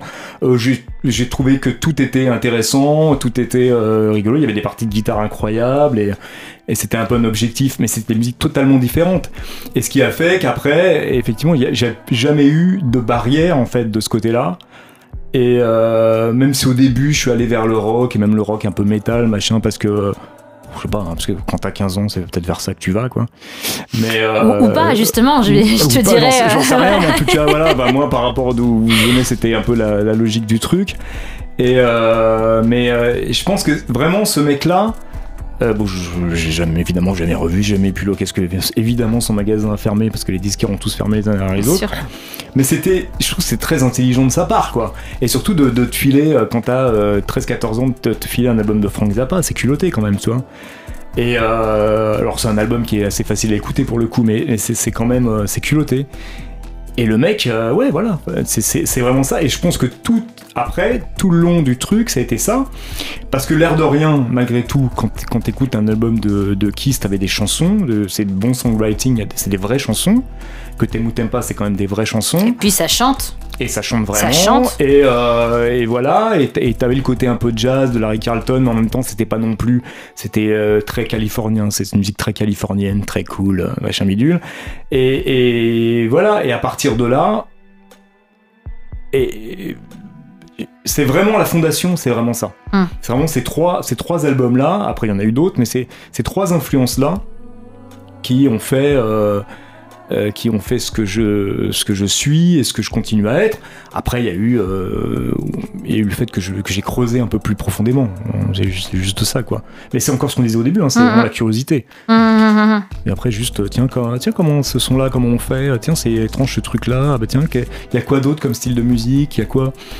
Voilà c'est juste tu, tu, tu cherches des trucs et euh, mais par contre euh, par contre c'est vrai que j'ai jamais été un fanatique j'ai jamais été un fan réellement d'un artiste en particulier ou enfin pas au point de, de dire euh, je vais essayer de copier ce qu'il fait Mais c'est plus fan, on va dire, enfin, on va oublier ce Mm. mot fan, mais t'étais plus axé sur la musique que sur l'artiste, peut-être. ouais je crois ouais Alors que Je crois. moi, c'est drôle, j'ai j'ai vraiment grandi, bah, Ouais. justement, test du fait que je sois aujourd'hui pas spécialement instrumentiste, mais ce qui me, les gens qui me marquaient, c'était les gens, c'était c'était les artistes. Et C'était Mm. pas forcément leur musique Mm. en tant que technique, Ouais, c'est ça. Non, mais là, c'était même Ouais. pas une histoire de technique, c'est une histoire de d'être touché par le truc, qui a- mais sans creuser plus loin. Hum, C'est vraiment la musique elle-même qui, qui te touche sans euh, chercher à savoir ce- ce- quelle signification qu'il y a derrière. Par exemple, Zappa, c'est un bon exemple. Tout le discours politique de Zappa, c'est un truc que je découvre T'as bien zappé. après. non, mais tu vois, c'est un, Ah oui. c'est un truc que tu, voilà. découvres, tu découvres bien après. Et euh, puis même euh, bien après, bien bien après, parce Mhm. que bon déjà c'est en anglais, euh, déjà c'est, enfin c'était voilà c'est politique américaine, c'est puis euh, voilà tu découvres bien après le Oui, côté. puis c'est plus euh, subtil. C'est pas Woody c'est- Guthrie euh, qui le marque directement sur sa guitare. Tu peux pas non, passer non, à côté. des trucs pas subtils du tout, mais, mais, mais ce que tu remarques en premier, et ce qui était, c'était sa force de, de- de ce mec-là d'ailleurs, c'est de faire une musique finalement euh, euh, technique, mais qui restait toujours amusante, qui restait toujours finalement relativement populaire, parce qu'il y a des trucs qui s'écoutent, euh, même qui sont, qui sont d'une grande naïveté euh, Mhm. musicale. Tu, tu te dis putain, mais c'est quoi ce truc-là? C'est quoi cette merde, machin? Et en fait, tu t'aperçois que non, ça va plus loin. Mais, euh, mais, mais ça, ça, tu le découvres après. Ce qui était intéressant là, c'était de. T'avais jamais entendu un mec, euh, un son de guitare comme ça. c'est ce qu'il fait le mec à la batterie, toi? Qu'est-ce que c'est que ce genre de truc en fait?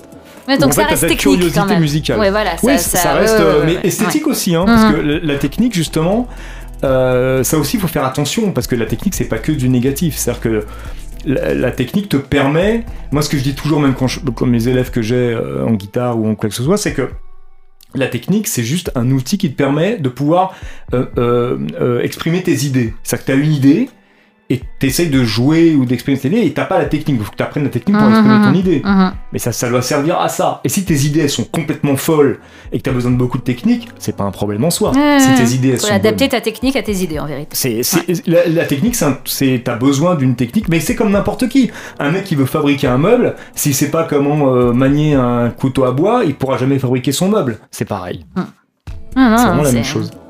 C'est très juste. Moi, c'est fou parce que j'ai un. Enfin, enfin, c'est fou, non, c'est tout le principe de, de, ce- de ce podcast, c'est que résultat, on est. euh, on, part sur des bases très, très, très différentes, mais. Mm. euh, Oui, Moi, je crois que mon- intéressant. C'est ça mon qui, qui est- qui un peu fou, quoi. Mon premier choc musical euh, très jeune, ça a été Elton John. Pour une raison simple, c'était ça. Alors pour la peine, ça rejoint un petit peu. Mm. C'était sa façon de jouer du piano. J'avais entendu personne jouer du piano de cette façon-là. Et d'ailleurs, la- depuis, on n'a jamais chose, en entendu fait, hein. quelqu'un jouer du Non. piano. voilà. Non. C'est vraiment. Et, et puis le songwriting, quoi. Le, les, Mm. les- Sa voix et sa façon de jouer du piano. Moi, je- mon père était pianiste aussi et jouait de, pas très bien, d'une façon euh, hyper binaire et pas très intéressante, selon moi, mais c'était Mm. la seule, euh, mon seul point d'ancrage en vérité. Mais je savais en, en écoutant son jeu que c'était pas ce que je voulais. Et un jour, je tombe sur un, Mm. je sais plus quel titre, le- mon premier titre d'Elton John, je crois que c'était. euh, Peut-être. Ah mince, je, je, je sais plus exactement, mais. Je me demande si c'était pas en plus euh, Crocodile Rock ou un truc comme ça qui est vraiment pas hyper représentatif ou, ou Sorry Seems to be the Hardest Word. Je crois que c'est un des premiers trucs vraiment au piano. Et I'm Still Standing. I'm Still Mhm. Standing, ça a été un choc rythmique pour moi. Ah. Absolu. Oh, je me suis dit, mon Dieu, mais c'est génial. Et résultat, j'ai découvert ce gars. Et après, euh, voilà, après, si je commence à, à faire le- le- l'historique euh, de tous mes coups de cœur musicaux, vous êtes persuadé que je suis un, un, un jeune gay d'une trentaine d'années, quoi. J'étais j'étais fanatique de Judy Garland, bien évidemment, Mm. fanatique de Marilyn Monroe, chanteuse, Mm. fanatique d'Elton John. euh, et après évidemment tous les euh, Madonna, euh, Mm. Janet Jackson, etc. Enfin, toutes ces grandes figures, Mm. etc. J'ai eu une période à hum, 15 ans à bas, à Mm. fond la caisse et disco. Alors je redécouvrais vraiment la disco des années euh, 70, début 80. Que moi j'ai connu son Avec, j'ai euh, connu au moment. Euh, Voilà, mais moment ça c'était parce qu'il y avait quelque chose en fait de tellement triste euh, à la fois festif mais tellement désespéré dans, dans, dans la disco et je commençais à sortir en, en, en discothèque à, à cet âge-là et, et j'allais au Queen à Mm. Paris euh, qui, était, qui existait encore à l'époque et qui était une, une institution et où il y avait justement encore à l'époque des drag queens et tout et que c'est Mm. depuis de- des soirées disco du lundi voilà Mm. disco inferno à l'époque et je sortais très très jeune mais bon euh, je- qu'importe hein, bon. et j'avais on va passer là-dessus et j'étais fascinée par ce son par ces trucs enfin c'est euh, alors que c'était même pas à mon époque justement je rattrapais un, un retard des années Ouais. 70-80 mais Ouais. mais quand on 70. réfléchit, j'ai j'étais un j'étais un, un jeune homosexuel, un petit Mm. garçon de 15 ans qui qui qui fait son coming out. Mm. Alors et je j'avais cette obsession quand j'étais gamine de devenir un mec pour pouvoir me transformer en drag queen. Enfin ça n'a aucun sens. Ouais. Mais quand on fait vraiment l'historique et résultat ce que je fais aujourd'hui comme musique, c'est quand même drôlement gay parce que parce que parce que c'est nourri de tous ces trucs là de, Ouais. de, de- et puis de cette pop euh, suédoise de d'Abba où j'ai et les Beatles évidemment ça, Ouais. ça voilà non, mais ça ce a qui, est, ce, été, qui est, euh, ce qui est très, ce qui est très intéressant, c'est que quoi. ce qui est très intéressant, c'est que l'opposition qu'on va avoir entre euh, le, le disco de cette époque-là, euh, ABBA et euh, je sais pas tous ces trucs-là, c'est que il n'y a pas d'opposition à avoir par rapport à la musique dite sérieuse, parce Mhm. que là-dedans, il y avait que des musiciens sérieux. Et Dalida Non, Et Dalida, mais, tout- une mais même- adoration même- absolue même pour dans, Dalida. Même dans toute cette époque en, en France, ce qu'il faut bien savoir, est-ce que. Mais après, on peut pas jeter la pierre. Je pense que c'est normal pour les, les jeunes générations de ne pas avoir cette idée. C'est que, à l'époque, quand tu avais euh, Dalida ou n'importe quel euh, euh, artiste de variété Mhm. française, derrière, tu avais des gens qui, pour le coup, euh, faisaient Dalida ou, ou Michel Fugain, je ne sais qui, et qui, euh, le week-end, étaient au baiser salé et faisaient euh, du Chick Corea. Tu vois ce que je veux dire C'est que c'était les mêmes personnes. Ouais, ouais, j'ai Et l'impression ça, que c'est un truc aussi ouais. qu'un peu qu'on a du mal à, à capter, si tu veux. Les musiciens s'excusent aujourd'hui. Je sais que j'ai des, j'ai certains potes. Je dis ah tu fais quoi en ce moment? Ils vont me dire ah je fais un tel ou un tel. Non, je balance pas de nom, mais des des, Ouais. des artistes euh, très euh, populaires en s'excusant un petit Mais peu. avant, ils faisaient pas, c'est ça qui en disant ça, ça je me fais un peu chier, mais Oui, mais c'est- Oui, alors, alors, peut-être qu'effectivement, alors, j'ai très méchant, mais tant pis. Peut-être que c'était plus sympa euh, quand t'étais musicien de jouer avec Véronique Sanson que de jouer avec Angèle, par exemple. ah bah, ça c'est un tout Hein autre Quand débat. même, hein, je crois. C'est un tout autre débat. C'était quand même un peu plus cool, je pense. Un tout autre Euh, débat. Je pense que tu t'es éclaté Je- un peu plus. Je vais pas euh, me, pro- ouais, je vais ouais, pas ouais. me prononcer. Non, non, mais je, je- ou Je jouer, je sais pas, ou même euh, Michel Jonas, c'était quand Ah même bah plus sympa. bon, là, Non, voilà. Après, je pense qu'il y a quand même panier. aussi, il y a quand même aussi que tous ces artistes-là de la variété de la pop française, machin de l'époque, ils avaient aussi des influences qui étaient bien différentes. Mm. Et, et que. euh, qui étaient plus, plus sympa pour les musiciens instrumentistes pour le coup. C'est-à-dire qu'aujourd'hui, les influences, elles sont plus électroniques. Donc, moi, moi, je, je- je peux comprendre hein, que quand t'es euh, quand t'es batteur et que, euh, et que tu, tu, effectivement, tu, la musique électronique en elle-même, c'est sûr que tu, tu peux te ressentir un peu rejeté par rapport à cette musique parce que t'as l'impression que t'as pas ta place, ça t'a pris ta place, alors qu'il y a beaucoup de choses à apprendre de la musique électronique, hein, euh, même pour les batteurs. D'ailleurs, certains Mais le font, surtout, euh, bah le font avec connais. beaucoup de, ouais, ouais, beaucoup de talent et machin, ouais, qui le font, mais, il y a, eu toute une époque comme ça où ils se sont sentis, et je peux le comprendre, euh, ah, putain, c'est fini, nous on a plus notre Mhm. boulot, c'est la mort quoi. Pareil pour, le, pour, le, pour les guitaristes, à une époque aussi, quand les synthés sont arrivés, euh, le rock, il n'y avait plus de guitare quoi. Alors que tu vois, euh, personne remplacera jamais un bassiste. bah, les bassistes, et maintenant c'est les bassistes qui jouent de la basse synthé aussi, donc tout va bien. donc, Moi, euh, j'ai un amour immodéré pour la Ouais. basse. Voilà. C'est c'est au, au cas où, au, au cas où il y a encore une personne sur Terre qui soit pas au courant. Je suis une amoureuse des, des basses, des infrabasses, et voilà, et une- j'ai une haine euh, violente. C'est pour ça, quand tu, comme tu parles de saxophone, pour moi c'est terrible, le saxophone, même de saxophone, T'as beau me sortir des. Clarence Clemens et des gars comme ça, je, je, je, je suis dans un déni absolu parce que c'est- t'as l'impression qu'on est. renouveau du voilà. saxophone quand même, T'as maintenant. l'impression qu'on qu'on égorge un canard d'un seul coup Non, dans une violence parce que absolue. J'ai beaucoup de il mal, voilà. il pas. Voilà. Mais c'est là où c'est formidable parce que on, on, on part sur des bases, toi et moi, qui Ah, à moi, mon moi, avis sont enfin. radicalement opposées. Mais quand on se rencontre, ça donne des titres comme Justice, ça Ouais. donde des titres comme Mirage, comme euh, Non, mais Excuse My French est- Kiss. bah, qu'on- on va vous faire un petit, écouter un petit, des petits Mm. extraits euh, maintenant. Enfin, on- ouais, maintenant. Pas peine de poser pendant 3 minutes, hein, on va pas couper. Maintenant, c'est maintenant que ça. C'est maintenant.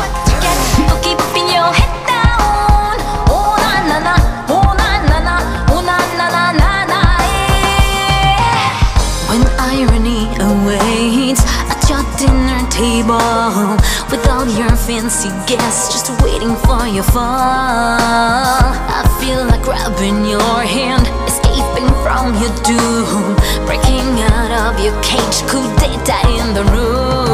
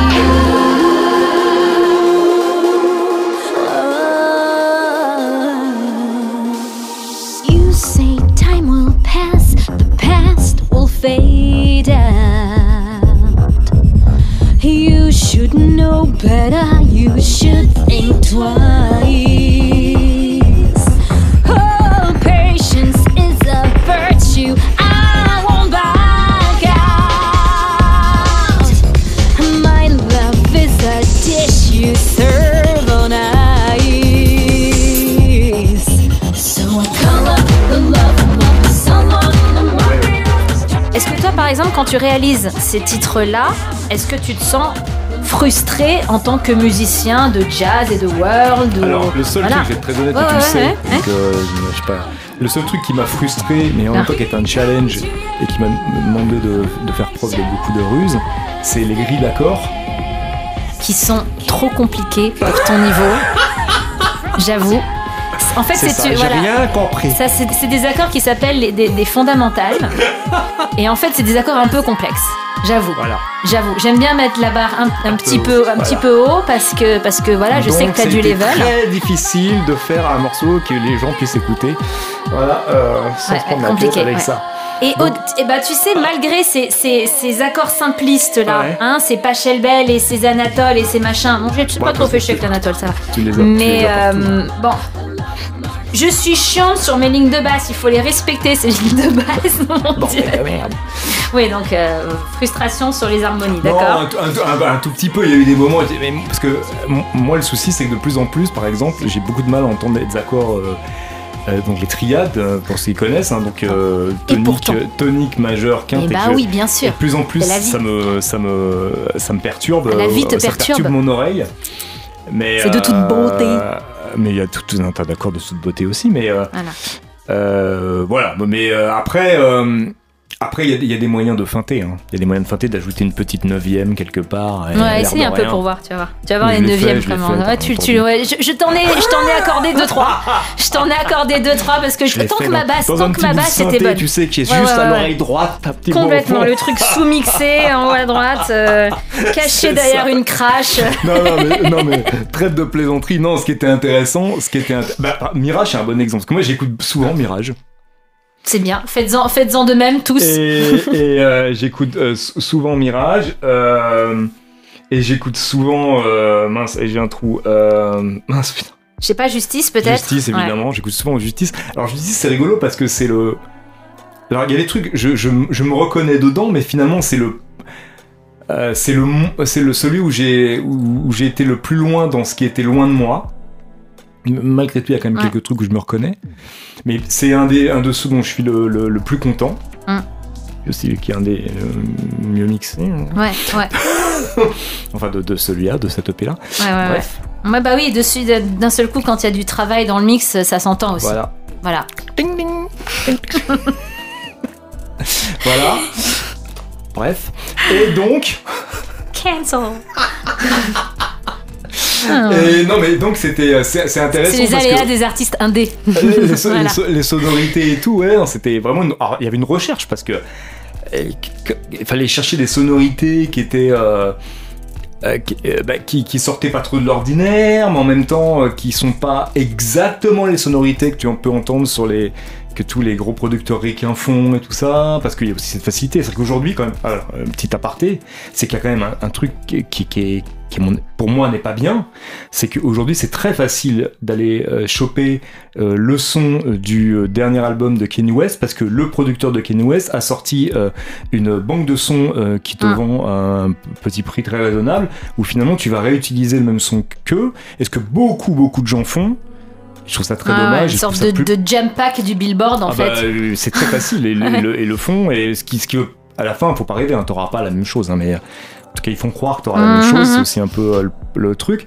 Et là et là sur sur justice c'était vraiment de de d'être là dedans mais de faire avec ce que je fais. Moi j'utilise très très peu de presets.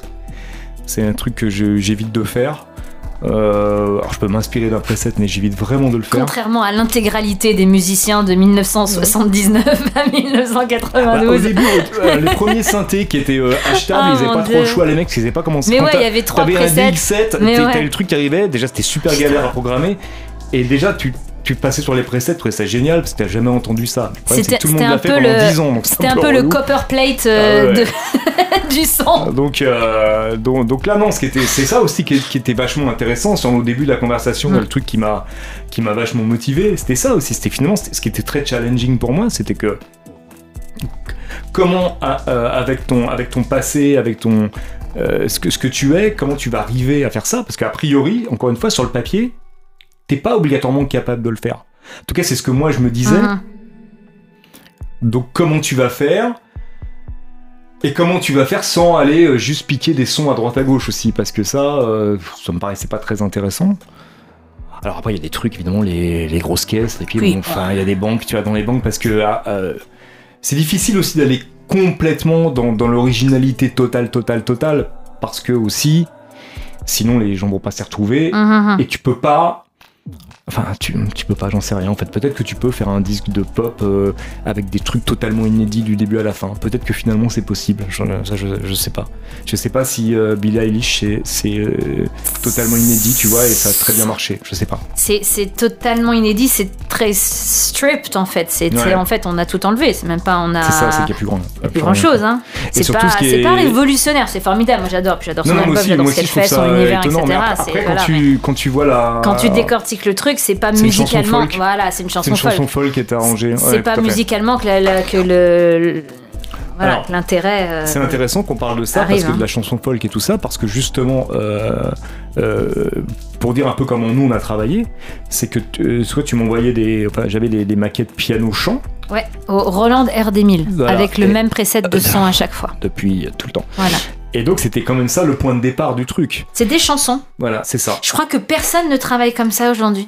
Ah bah non, de, non parce qu'on Les fait gens appel à des ouais, les gens créent euh, les- des arrangements et après t'écris Ouais. une chanson dessus. Bah, J'ai beaucoup de Tu- mal avec ça. mais- En fait, tu viens avec un. Ou alors, ou- bah, ça dépend comment tu le fais, mais tu Mhm. viens effectivement avec une, une trame Hum, Une et on, quoi. on pose le, le- le truc dessus. Alors, je sais pas si tout le monde bosse comme ça. En fait, on était, je sais pas. hein, Parce que... Moi, l'avantage, si je peux me permettre, j'ai eu ce cas de figure souvent.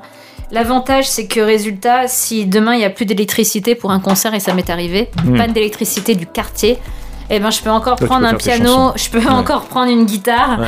et toutes ces chansons-là, je les ai écrites et composées, et je peux les jouer en acoustique. Ouais. Mais après, euh, une orchestration, un arrangement, ça reste un, ça reste un, un maquillage, ça reste un, un habit, Ouais, en un- vérité. C'est un autre travail créatif. ouais, c'est un autre travail, mais tu peux faire de la des. couleur, un- Exactement. Un dessin, quoi. T'as un dessin. euh, le jour, je regardais les. euh, les chez Charlemagne Wood, d'ailleurs, ils ont acheté des gros catalogues de Rembrandt avec euh, ses dessins et ses eaux fortes. Euh, le côté très basique des, des dessins, tu vois. C'est beau tel que c'est, c'est très basique, et après, t'as le, t'as le, le- Pour certains dessins sont devenus après des tableaux, des trucs, tu. Tu vois, mais finalement, tout est là dès le départ. Mmh. Ce qui enlève pas, ce qui enlève rien au tableau tel qu'il est à la fin. Mais n'empêche, tu t'aperçois que tout est là, quoi. Que ça pourrait suffire, euh, ça pourrait. c'est ça, dessin, je pense, je que c'est important à- dans tous les styles de musique de revenir à la, enfin, dans le format chanson, Hmm. de revenir au, à la chanson, Euh, vraiment. Et, et de, un- je, je sais pas, je pense que c'est important de pouvoir interpréter sa chanson euh, déjà soi-même quand tu es un artiste, sauf si tu n'es qu'un interprète et dans ces cas-là, ok, d'accord, c'est encore autre chose, je dis pas. Hmm. mais pouvoir revenir et faire une version acoustique, faire une version piano-voix ou guitare-voix ou j'en sais rien euh, de, de tes titres, c'est quand même un petit peu plus euh, large comme, comme option d'interprétation. Je trouve ça cool. Et, mais... et puis, et puis tu, tu, malgré tout, malgré que les gens écoutent euh, des choses très produites, tu, tu vas beaucoup plus les. Ben ouais, les gens adorent ça. Tu vas beaucoup plus les, les mettre sur le cul et les, si tu, tu leur fais un truc euh, piano chant guitare chant dans Bah, tous les cas. les gens adorent ça. Là, je viens de sortir mon, mon, le premier single de mon nouveau projet qui s'appelle Bravado, c'est le titre du disque. Et le premier single que j'ai sorti, alors que le, le disque sera un disque très électro, avec des- même des guitares rock et des choses comme ça, très électro-pop, un peu rock sur certains trucs, mais très électro. Euh, ce premier single, c'est un quatuor à cordes piano Mm. enregistré dans les conditions du live. Et, tu le sais Ouais, parce que tu étais là pour Mm. l'enregistrement et tu as participé au making-of, etc. Mais les gens sont en train d'avoir une réaction incroyable vis-à-vis de ce titre parce qu'en vérité, tu leur donnes quelque chose d'extrêmement vrai. il y a peut-être un petit manque aussi de, de ça, l'air de rien. Peut-être, mais, mais moi vraiment, là, mon point, c'est de, de dire, ok, toi, t'as réalisé donc ce disque-là Mm. pour moi qui était sur le paplard aux antipodes de euh, Frank Zappa, euh, Mm, et, etc. sûr, ouais. euh, voilà. Et à la finale, tu t'es ni fait chier, ni t'as pas trouvé ça trop Non, non. simpliste, Ah non, euh, et t'es content du résultat. Donc ça Ouais. prouve bien, s'il y a des musiciens qui, qui nous écoutent Mmh. aussi et que vous êtes, euh, vous êtes réalisateur dans l'âme ou quoi que ce soit, ne fermez pas votre porte à des artistes qui viendraient d'un univers totalement différent. Ouvrez-vous au crossover, ça va vous surprendre vous, ça va vous sortir de votre zone de confort qui est indispensable, c'est ce que tu disais au début, indispensable Mm. pour, pour évoluer, pour évoluer dans, dans, dans, bah, dans Tout à ta musicalité, quoi qu'il arrive. Mais de- bien sûr. Si tu, c'est c'est comme, c'est comme euh, être euh, confronté à des cultures différentes pour pas devenir raciste. C'est ça, c'est C'est ça. exactement ça. C'est ça, ouais. Ou, ou- ou- ou avoir un, un palais développé parce que tes, Ouais, parents t'ont fait sûr, manger de tout et sûr. de rien quand t'étais petit. C'est la même chose. encore une fois, ça fait partie du métier. Enfin, ça fait partie du truc. Mm. Je sais plus qui disait, mais euh, euh, le truc le plus important, je sais plus, je sais exactement. En gros, c'est ça. Le, le truc le plus important pour un musicien, compositeur ou quoi que ce soit, c'est de, de, écouter surtout les musiques que vous, que vous aimez pas. C'est vrai que quelque part, c'est pas con. C'est-à-dire qu'en fait, il y a, y a à apprendre, il y a beaucoup à apprendre partout. C'est-à-dire que tu, voilà, faut, faut tout, faut tout écouter, faut être curieux de tout, Mhm. encore une fois. Et parce que c'est le seul moyen de pas tourner en rond aussi. Parce que Mhm. sinon, bah, sinon tu tournes en rond. C'est obligé, quoi. C'est-à-dire que, Mais enfin, euh, euh, pff, bah, là, et- on est vraiment l'exemple vivant. On est là pour vous, vous dire qu'on Mm. est l'exemple vivant que le crossover, c'est la vie. Euh, on vous vend pas une voiture, hein, on parle de musique. hein. non, Euh, complètement, complètement. que, que le crossover, c'est la vie et c'est indispensable et qu'on peut vraiment se rencontrer entre deux artistes qui, sur le papier, encore une fois, n'ont absolument aucun allèle commun. Ouais. Et on est l'exemple vivant, Ouais, c'est-à-dire on a quand même deux EP entiers Mm, mm, mm, mm. euh, que tu as entièrement réalisés. euh, qui fonctionnent hyper bien. Comme tu dis, t'as pas à rougir parce que c'était pas euh, Walk in the Park. T'as- t'as- tu t'es emmerdé à le faire et t'es content du résultat. Et comme tu dis après, euh, pour tout ce qui est euh, scène, c'est quand même drôlement balèze euh, les shows qu'on monte, etc. Donc si vous vous posez la question de vous dire non, je travaillerai jamais avec un tel ou un tel parce que, parce que tu vois, ça se fait pas, une nénette, ou alors oh là là, c'est du rock et moi je fais du jazz, que sais-je, foncez vers le crossover, arrêtez les idées reçues et surtout arrêtez de, de- déjà de répéter ce que, dirait, ce que pourrait dire le voisin ou de dire si ça marche c'est de la merde ou si c'est de la musique Ouais. populaire ou de la variété c'est que c'est forcément de la merde et ce qu'on met en avant c'est forcément de la merde. Il faut sortir de là, croyez-moi, il y a des gens Non, qui font sûr. du jazz et c'est pourri nul à chier et il y a Hmm. des gens qui font de la variétoche et c'est nul à chier aussi. Hein, On est, Oui, euh, non, mais on est- tous les égaux- sens. On est égaux de ce côté-là. Non, mais voilà, c'est ben, pour, pour conclure, peut-être, ça fait combien de temps là? Ça fait 8h76 minutes. heure. Ah ouais, quand même. une heure J'aime bien les 34. 76 minutes, tu sais. En fait, ça 34, fait, ça ouais. fait 9h16 minutes. J'ai- coupé entre temps. Euh, non mais ouais non mais c'est vrai que c'est un, un truc euh, euh, de toute façon globalement faut, globalement faut pas se donner de barrière quoi. globalement quand on a la chance de faire des d'avoir des activités comme ça qu'elles soient professionnelles pas professionnelles même euh, en tant que hobby on s'en fiche euh, de, de- on- c'est c'est une chance en fait de pouvoir s'ouvrir à tout un tas de trucs et bon encore une fois quel que soit le domaine il n'y a pas que dans la musique Ouais, quel que soit le truc C'est ça. il faut, il faut, tout lire, faut tout voir, et on peut, on peut ne pas aimer. hein. On non mais lisez pas Nathalie choses- Sarraute par exemple, c'est de la merde, ça sert, vraiment à rien. Épargnez-vous ça. Non mais, non mais on peut, on peut, on peut ne pas aimer quelque chose. On a le droit de ne pas, on a le droit de pas avoir, de, pas aimer un truc. Mais au moins avant, il faut commencer, faut déjà avoir écouté, avoir lu, avoir regardé, parce que sinon, euh, bah, ça paraît évident, mais des fois, faut, faut le, faut le redire, ça encore et encore quoi. Il faut essayer des trucs. Et il y a des fois, c'est vrai que tu tu dis bah non désolé quoi ça prend pas quoi Mais oui, Ou bah, alors des pas fois on pense, systématique. que, hein. on Bah pense ouais. que quelque chose euh, n'était pas pour nous et puis finalement on est là on, on kiffe le truc euh, sans trop savoir pourquoi euh, comment mais euh, voilà donc ça faut faut pas hésiter et ouais faut pas hésiter les collaborations en fait avec euh, avec des gens qui a priori sur le papier sont pas euh, ceux vers lesquels on irait naturellement. Hum, Surtout que pour, le reste, on, est, on, on su- on ne tolérerait pas dans une conversation, par exemple, dans un bref de comptoir, quelqu'un qui dirait euh, Oh, de toute façon, lui, euh, je, prends un exemple énorme, hein, euh, il est noir, euh, moi je suis blanc, donc lui, Ouais, euh, forcément, j'ai pas envie de lui parler. pro- c'est a forcément, c'est Ouais. un type de merde parce qu'il est, il est, il est black et, et moi je suis caucasien. On ne tolérerait pas ça. Mais quand vous dites à quelqu'un, oh non, mais de toute façon, euh, euh, tel artiste pop, euh, Matt Pokora, je prends n'importe qui, Ouais. Matt Pokora c'est de la merde. Ouais. Euh, moi je fais de la musique, Matt Pokora, commencer à remplir les salles comme il fait, chanter comme Bah, lui, danser surtout- comme lui. Surtout que pour être très Euh, honnête, euh, voilà. plein, plein de musicos qui peuvent dire ça d'un côté, le jour où ils reçoivent un Le message voilà, en je, disant, je dis à Matt Pokora, tu veux venir avec moi et ils vont en sans courant. problème, On est bien d'accord. Quand tu sais que t'as genre voilà, t'as 200 dates avec cachet et tout machin, on va voir si c'est de la merde. ouais, ouais, l'herbe est, plus verte dans le pré tu prends du plaisir à le faire en plus au bout du compte quoi. Mais oui, c'est le renard et les raisins. C'est le renard et les Bah raisins. C'est genre, bah ça, c'est de la merde parce que j'ai pas droit. Cette fille est une pute parce qu'elle elle se retourne pas quand je la siffle. Enfin voilà, c'est c'est c'est des choses qu'on tolère pas dans des, des, des, des actes simples du quotidien. Alors s'il vous plaît, soyez cool. Ne l'étendez pas à votre snobisme de la musique. Ouvrez-vous. Si vous êtes euh, amateur de, de musique, écoutez de tout parce qu'il y a des, des artistes qui mettent leur, leur, leur, leur vie entière là-dedans et méritent d'avoir une tribune. Et j'en fais partie, je vous signale, le Shameless Promo. Et Lionel avec moi puisqu'on bosse ensemble. Et surtout, si vous faites de la musique, arrêtez d'être un, un- un guitariste ou un batteur ou un bassiste snob à la con qui écoute que du Pastorius parce qu'il est bassiste et que c'est tellement cool et qui, re- qui refuserait de faire euh, une- de la basse pour je sais pas quel artiste euh, pop. Sauf que tu joueras jamais comme Pastorius, mon gars. Voilà, c'est, mais, mais lui dis pas ça. Écoutez Baby One More Time. Donc, c'est quoi l'autre qui, est- qui est ouf euh, euh, Oops, I Did It Again de Britney Spears. Ouais. Il y a, je sais plus le nom du gars, mais la ligne de basse, elle est d'une Mais c'est pareil, violence. sur, cette- sur cet album, il y avait, il y avait que des Eh, monstres. Mon Ouais. Dieu Donc franchement, euh, voilà, Ou, soyez ouverts et aimez-vous les uns les autres. Clairement.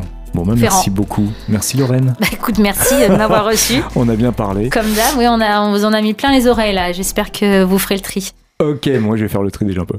Bon, bah merci beaucoup d'avoir écouté ce podcast et bah, je vous dis à très bientôt. À bientôt Lorraine. Ouais, donc, euh, à très vite. donc l'actu c'est Bah, L'actu, c'est Jamais fiancé. C'est le premier single. en dessous et tout ouais, ça, ouais. Premier single, donc euh, Quatuor à cordes piano de, du premier EP de Bravado, mon nouveau projet qui sortira cet hiver.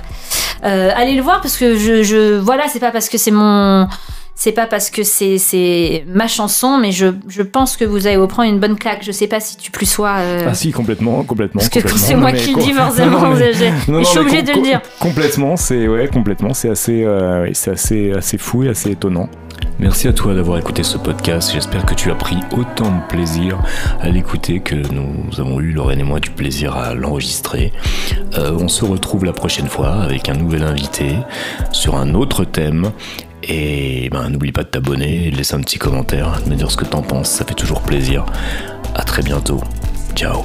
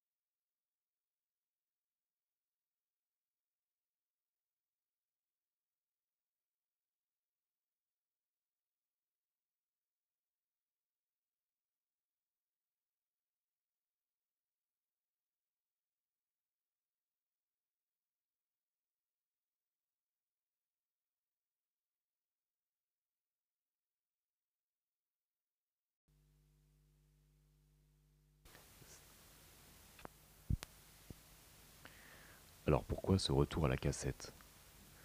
Surtout de quelqu'un qui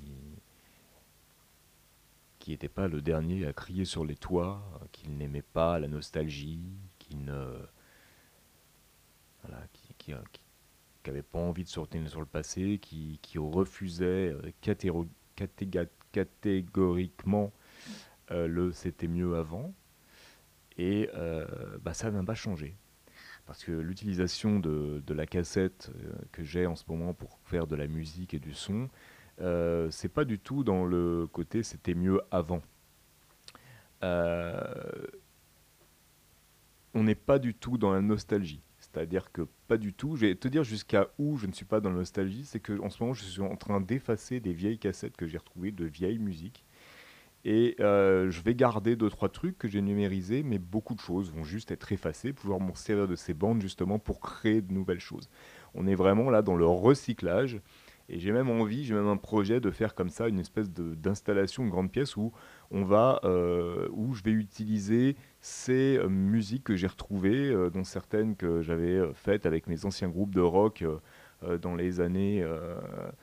Dans les années 90, euh, même fin des années 80, début des années 90, et d'en faire quelque chose d'actuel. Ça, c'est quelque chose que j'aimerais beaucoup, beaucoup, beaucoup euh, faire et proposer euh, dans le cadre d'un juste d'un- d'un document audio, ou peut-être encore mieux, ça c'est un truc qui me trotte dans la tête, j'aimerais beaucoup euh, en faire une installation, quelque chose comme ça. Et justement, ce- ce- cette idée, ce retour à la bande magnétique et cette utilisation de la bande magnétique, c'est aussi pour moi euh, commencer à toucher du doigt quelque chose d'autre vers lequel je me diriger, qui, qui va être quelque chose de plus, euh, de, plus plastique, de plus organique aussi, des choses que tu pourras toucher, des choses plus euh, artistiques, je ne sais pas comment dire, parce que je ne veux pas minimiser les choses, mais quelque chose de voilà, de, plus euh, art contemporain. C'est finalement quelque chose qui est dans ma vie depuis très très très longtemps, notamment à cause de mon travail, ou grâce à mon travail avec Charlemagne Palestine. Mais donc tout ce milieu que j'ai côtoyé et que je côtoie encore. Et, moi aussi, euh, je suis un artiste et moi aussi j'ai envie de faire quelque chose et moi aussi j'aimerais bien un jour bah, qu'il y ait un vernissage avec mon travail. Alors, c'est pas du tout revanchard, c'est simplement quelque chose que je n'ai pas encore fait et que j'ai envie de faire. Et euh, ben, peut-être, peut-être, parce que c'est même pas sûr, ce sera par l'intermédiaire de ce, chose de, travailler avec, euh, les bandes magnétiques, avec les cassettes. Alors il y, a une- eu une autre raison à tout ça aussi, c'est la découverte grâce à Internet, comme quoi tu vois que le, la, technologie et le, monde moderne peut te ramener aux choses un peu euh, plus du passé, ça c'est assez intéressant, assez rigolo. C'est la découverte d'un musicien, artiste, compositeur qui s'appelle Henbach, euh, qui est allemand, et puis d'autres gens que je retrouve que je trouve de plus en plus, et notamment beaucoup de choses sur Instagram de personnes qui font du son. Alors on est souvent dans l'ambiance musique, mais c'est pas sans me gêner d'ailleurs, et qui travaillent sur des micro installations, c'est-à-dire qu'on vraiment on lit images et euh, et, euh, et euh, son et la bande magnétique, la cassette et même le vinyle, euh, tu, verras que dans une, euh, une, une vidéo qui, qui est sortie, enfin tu as vu dans une vidéo qui est sortie que j'utilise aussi du vinyle, un peu de la même façon, comme un générateur de son. Ça, c'est pas nouveau du tout non plus, mais bref, d'une autre façon, peut-être j'espère d'une autre façon. Euh, donc on, découvre tout un tas d'artistes comme ça, souvent jeunes d'ailleurs, et qui utilisent ce médium d'une façon originale. C'est-à-dire que c'est vraiment un matériau, un autre matériau pour faire du son, de la musique, ou pour faire quelque chose d'ailleurs qui est hybride entre le son et la musique, parce que finalement, euh, moi aussi je fais partie des gens qui pensent que c'est euh, la même chose. Le son, la musique, ça peut être exactement la, ça peut être la même chose. Euh, voilà. Et donc c'est pour ça que, et je prends un plaisir énorme à travailler avec ce nou- nouveau médium, avec ce nouveau médium qui est un ancien médium. C'est assez drôle. Et là, ce que j'enregistre, ce que tu entends, même si tu l'entends toi sur Internet, c'est quand même quelque chose que j'ai enregistré sur une cassette. Euh, ce qui m'oblige aussi à, ne pas, à ne pas couper. C'est-à-dire que je ne vais pas couper, je ne vais pas enlever les E, je ne vais pas enlever les coupes. Et ça aussi, c'est quelque chose qui m'intéresse. Et de voilà, de ne pas avoir cette possibilité de euh, faire du copier-coller et d'enlever euh, toutes les imperfections et de travailler justement avec les imperfections, de travailler avec les craquements, de travailler avec le souffle, de travailler avec les bruits, de travailler avec tout ça, de travailler avec le fait aussi que tu dois laisser des erreurs parce que tu peux pas recommencer euh, tout le temps, tout le temps, tout le temps, tout le temps, et, et, de, et de peut-être aussi enlever cette habitude de qu'on a avec le numérique, que tout soit parfait, de travailler avec les imperfections pour faire quelque chose de plus, de plus vrai peut-être. Voilà. En même temps, je ne vais pas laisser tomber le numérique et je pense que le numérique et tout l'ordinateur et tout ce qu'on a aujourd'hui est une chance incroyable qu'il faut garder, qu'il faut utiliser et euh, on, on a cette chance délirante de pouvoir faire tout un tas de choses aujourd'hui et qu'on ne pouvait pas faire euh, encore il y a peut-être il y a dix ans, qui était beaucoup plus difficile. On a cette possibilité de créer, de créer des choses extraordinaires par nous-mêmes à moindre coût, oui, à moindre coût, euh, j'ose le dire, et euh, et voilà, d'être créatif tous autant qu'on est. Et je trouve ça génial. Et je trouve aussi génial finalement d'utiliser tout ce qu'on a, les cassettes, les vieux synthés analogiques, taper sur des objets comme j'ai fait euh, dernièrement euh, pour des, des, instruments contact. Et puis voilà, utiliser ce qui est autour de nous. et être vraiment dans une espèce de recyclage, dans un truc comme ça, mais euh, vraiment de, de- pour créer autre chose. Alors tout ça, encore une fois, c'est pas quelque chose de révolutionnaire, c'est pas quelque chose d'original. hein. On fait ça depuis très longtemps. Et euh, bah, moi, je le faisais pas trop finalement. Et là, c'est avec beaucoup de plaisir que je le fais. Je prends vraiment un pied d'enfer à créer quelque chose de nouveau à partir de rien. Ce qui me plaît aussi énormément euh, dans tout ça, dans cette façon de travailler avec, les, avec la bande magnétique ou avec d'autres d'autres objets comme ça, c'est que tu n'as pas le contrôle total de la finalité euh, de ce que tu fais. Et ça, c'est quelque chose qui est très, très, très difficile à vivre pour plein de gens. hein. Il y a plein de gens autour de moi que je vois qui sont des perfectionnistes et qui ont beaucoup de mal avec le non-contrôle. Alors que je trouve que c'est très, très valorisant d'être comme ça dans un dans une espèce de bataille avec les, avec les éléments, avec le matériel, avec le, avec le réel en, en quelque sorte, et bah, de laisser aussi euh, une place au hasard dans tout ça, et bah, d'accepter qu'un jour tu vas, euh, par exemple, ça m'est déjà arrivé, faire une boucle euh, sur une cassette, et puis euh, partir dans un truc, passer déjà un temps fou à fabriquer la boucle, parce qu'un jour je ferai une vidéo là-dessus, c'est... Waouh, c'est quand tu es pas habitué, c'est une vraie galère. Mais en même temps, c'est un peu assez méditatif comme, comme, comme activité. Et en même temps, qu'est-ce que je voulais dire à propos de ça? Et, et en même temps, voilà, faire toute cette préparation, travailler beaucoup et, et- ne pas être sûr du résultat et peut-être devoir tout euh, devoir jeter, si tu veux, de pas pouvoir vraiment revenir en arrière, de dire bon voilà, là c'est raté, ça sonne pas, là ça a pas enregistré, machin, et ben tant pis, j'efface et je recommence. Et ça, c'est quelque chose aussi qu'on a complètement oublié de faire euh, avec le numérique. Voilà, c'est ce petit, ce petit texte, ce petit podcast vidéo que je voulais faire euh, pour toi aujourd'hui, enregistré sur une cassette. Merci d'avoir écouté. N'oublie pas de t'abonner si ça- t'intéresse, de cliquer la petite cloche, et je te dis à très vite. Ciao